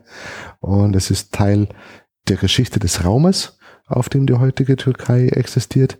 Es ist aber eben Teil der Geschichte des Raumes, auf dem eine Vielzahl anderer Staaten derzeit sich wieder verändernder Staaten sozusagen abspielt. Und deswegen glaube ich, ist die Bezeichnung das Reich der Osmanen und das Osmanische Reich schon angebrachter. Ja. Gab es denn irgendeine andere Selbstbezeichnung dann, wenn halt Osmanisch oder Türkisch dann gar nicht verwendet wurde? So ja, es, es, gab sagen die wohlbehüteten Länder. Also es gab, wenn Sie sich dann die, die Floskeln angucken mhm. auf den Titulaturen der Sultane, gab es schon entsprechend auch festliche Bezeichnungen, ja. Also eben, also die wohlbehüteten Länder, diese Dinge gab es dann schon, ja. Mhm. Aber es wurde eben nicht sozusagen von, von, einem türkischen Reich gesprochen. Das mhm. war etwas ganz Spätes. Ja. Das, der zweite Hälfte des 19. Jahrhunderts, wo wir eben dann in diesem Transformationsprozess drin sind, ähm, Übergang vom Großreich zu Nationalstaaten oder zu Nationalstaat. Mhm. Ja. Und das heißt zum Beispiel jetzt, wenn ein in Ägypten herrschender Gouverneur oder so, der Osmanen so, über sich dann, geschrieben hat oder so hatte, wie hat er sich dann gesehen? Also nee, äh, ich meine, der hat natürlich dann immer, hängt davon ab, an wen er geschrieben hat, mhm. der hat dann, äh, oder in den Schreiben, das haben indische Fürsten zum Beispiel, muslimische Fürsten, die haben dann an den Sultan geschrieben mit entsprechender Titulatur, ihn als Kalifen bezeichnet, als Herrscher über die Länder das waren zeilenweise, ja. ja sowieso, sowieso habe ich nicht auswendig im Kopf. Aber ich würde sagen, mhm. wie man es eben auch aus anderen Bereichen kennt, weil die osmanischen Dokumente, auch mit diesen Titulaturen und der Aufbau dieser osmanischen Dokumente, der entspricht weitgehend dem, was wir aus den Kanzleien der christlichen Staatenwelt kennen. Mhm. Also der Aufbau ist nicht so unterschiedlich. Warum kann man nicht so richtig erklären, welche Tradition dahinter steckt? Über Byzanz weiß ich nicht. Aber ähm, deswegen ist auch in den Titulaturen natürlich andere Begrifflichkeiten, nehmen ein anderes Reich für uns, andere, aber findet sich eben auch sehr ähnliches, nicht? Das Herrscherlob findet sich, die lobenden Titeln für den Herrscher, die Titeln, die seinen Machtanspruch, den ähm, bezeichnen über, über Länder, wo er tatsächlich schon herrscht oder fiktive Machtanspruch, ja, gewünschter Machtanspruch. All das findet sich dort eben auch und so werden die auch bezeichnet. Mhm. Okay.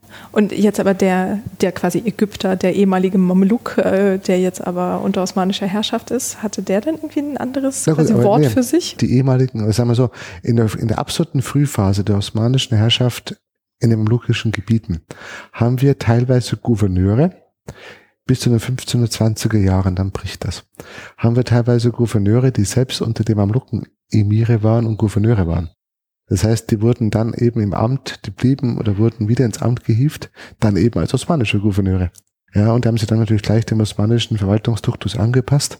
Und nach einer Reihe von Aufständen bis in die 1520er Jahre hinein hat man das dann beendet und hat dann eher Gouverneure geholt, also aus Istanbul, das anderen Reichsteil, ja.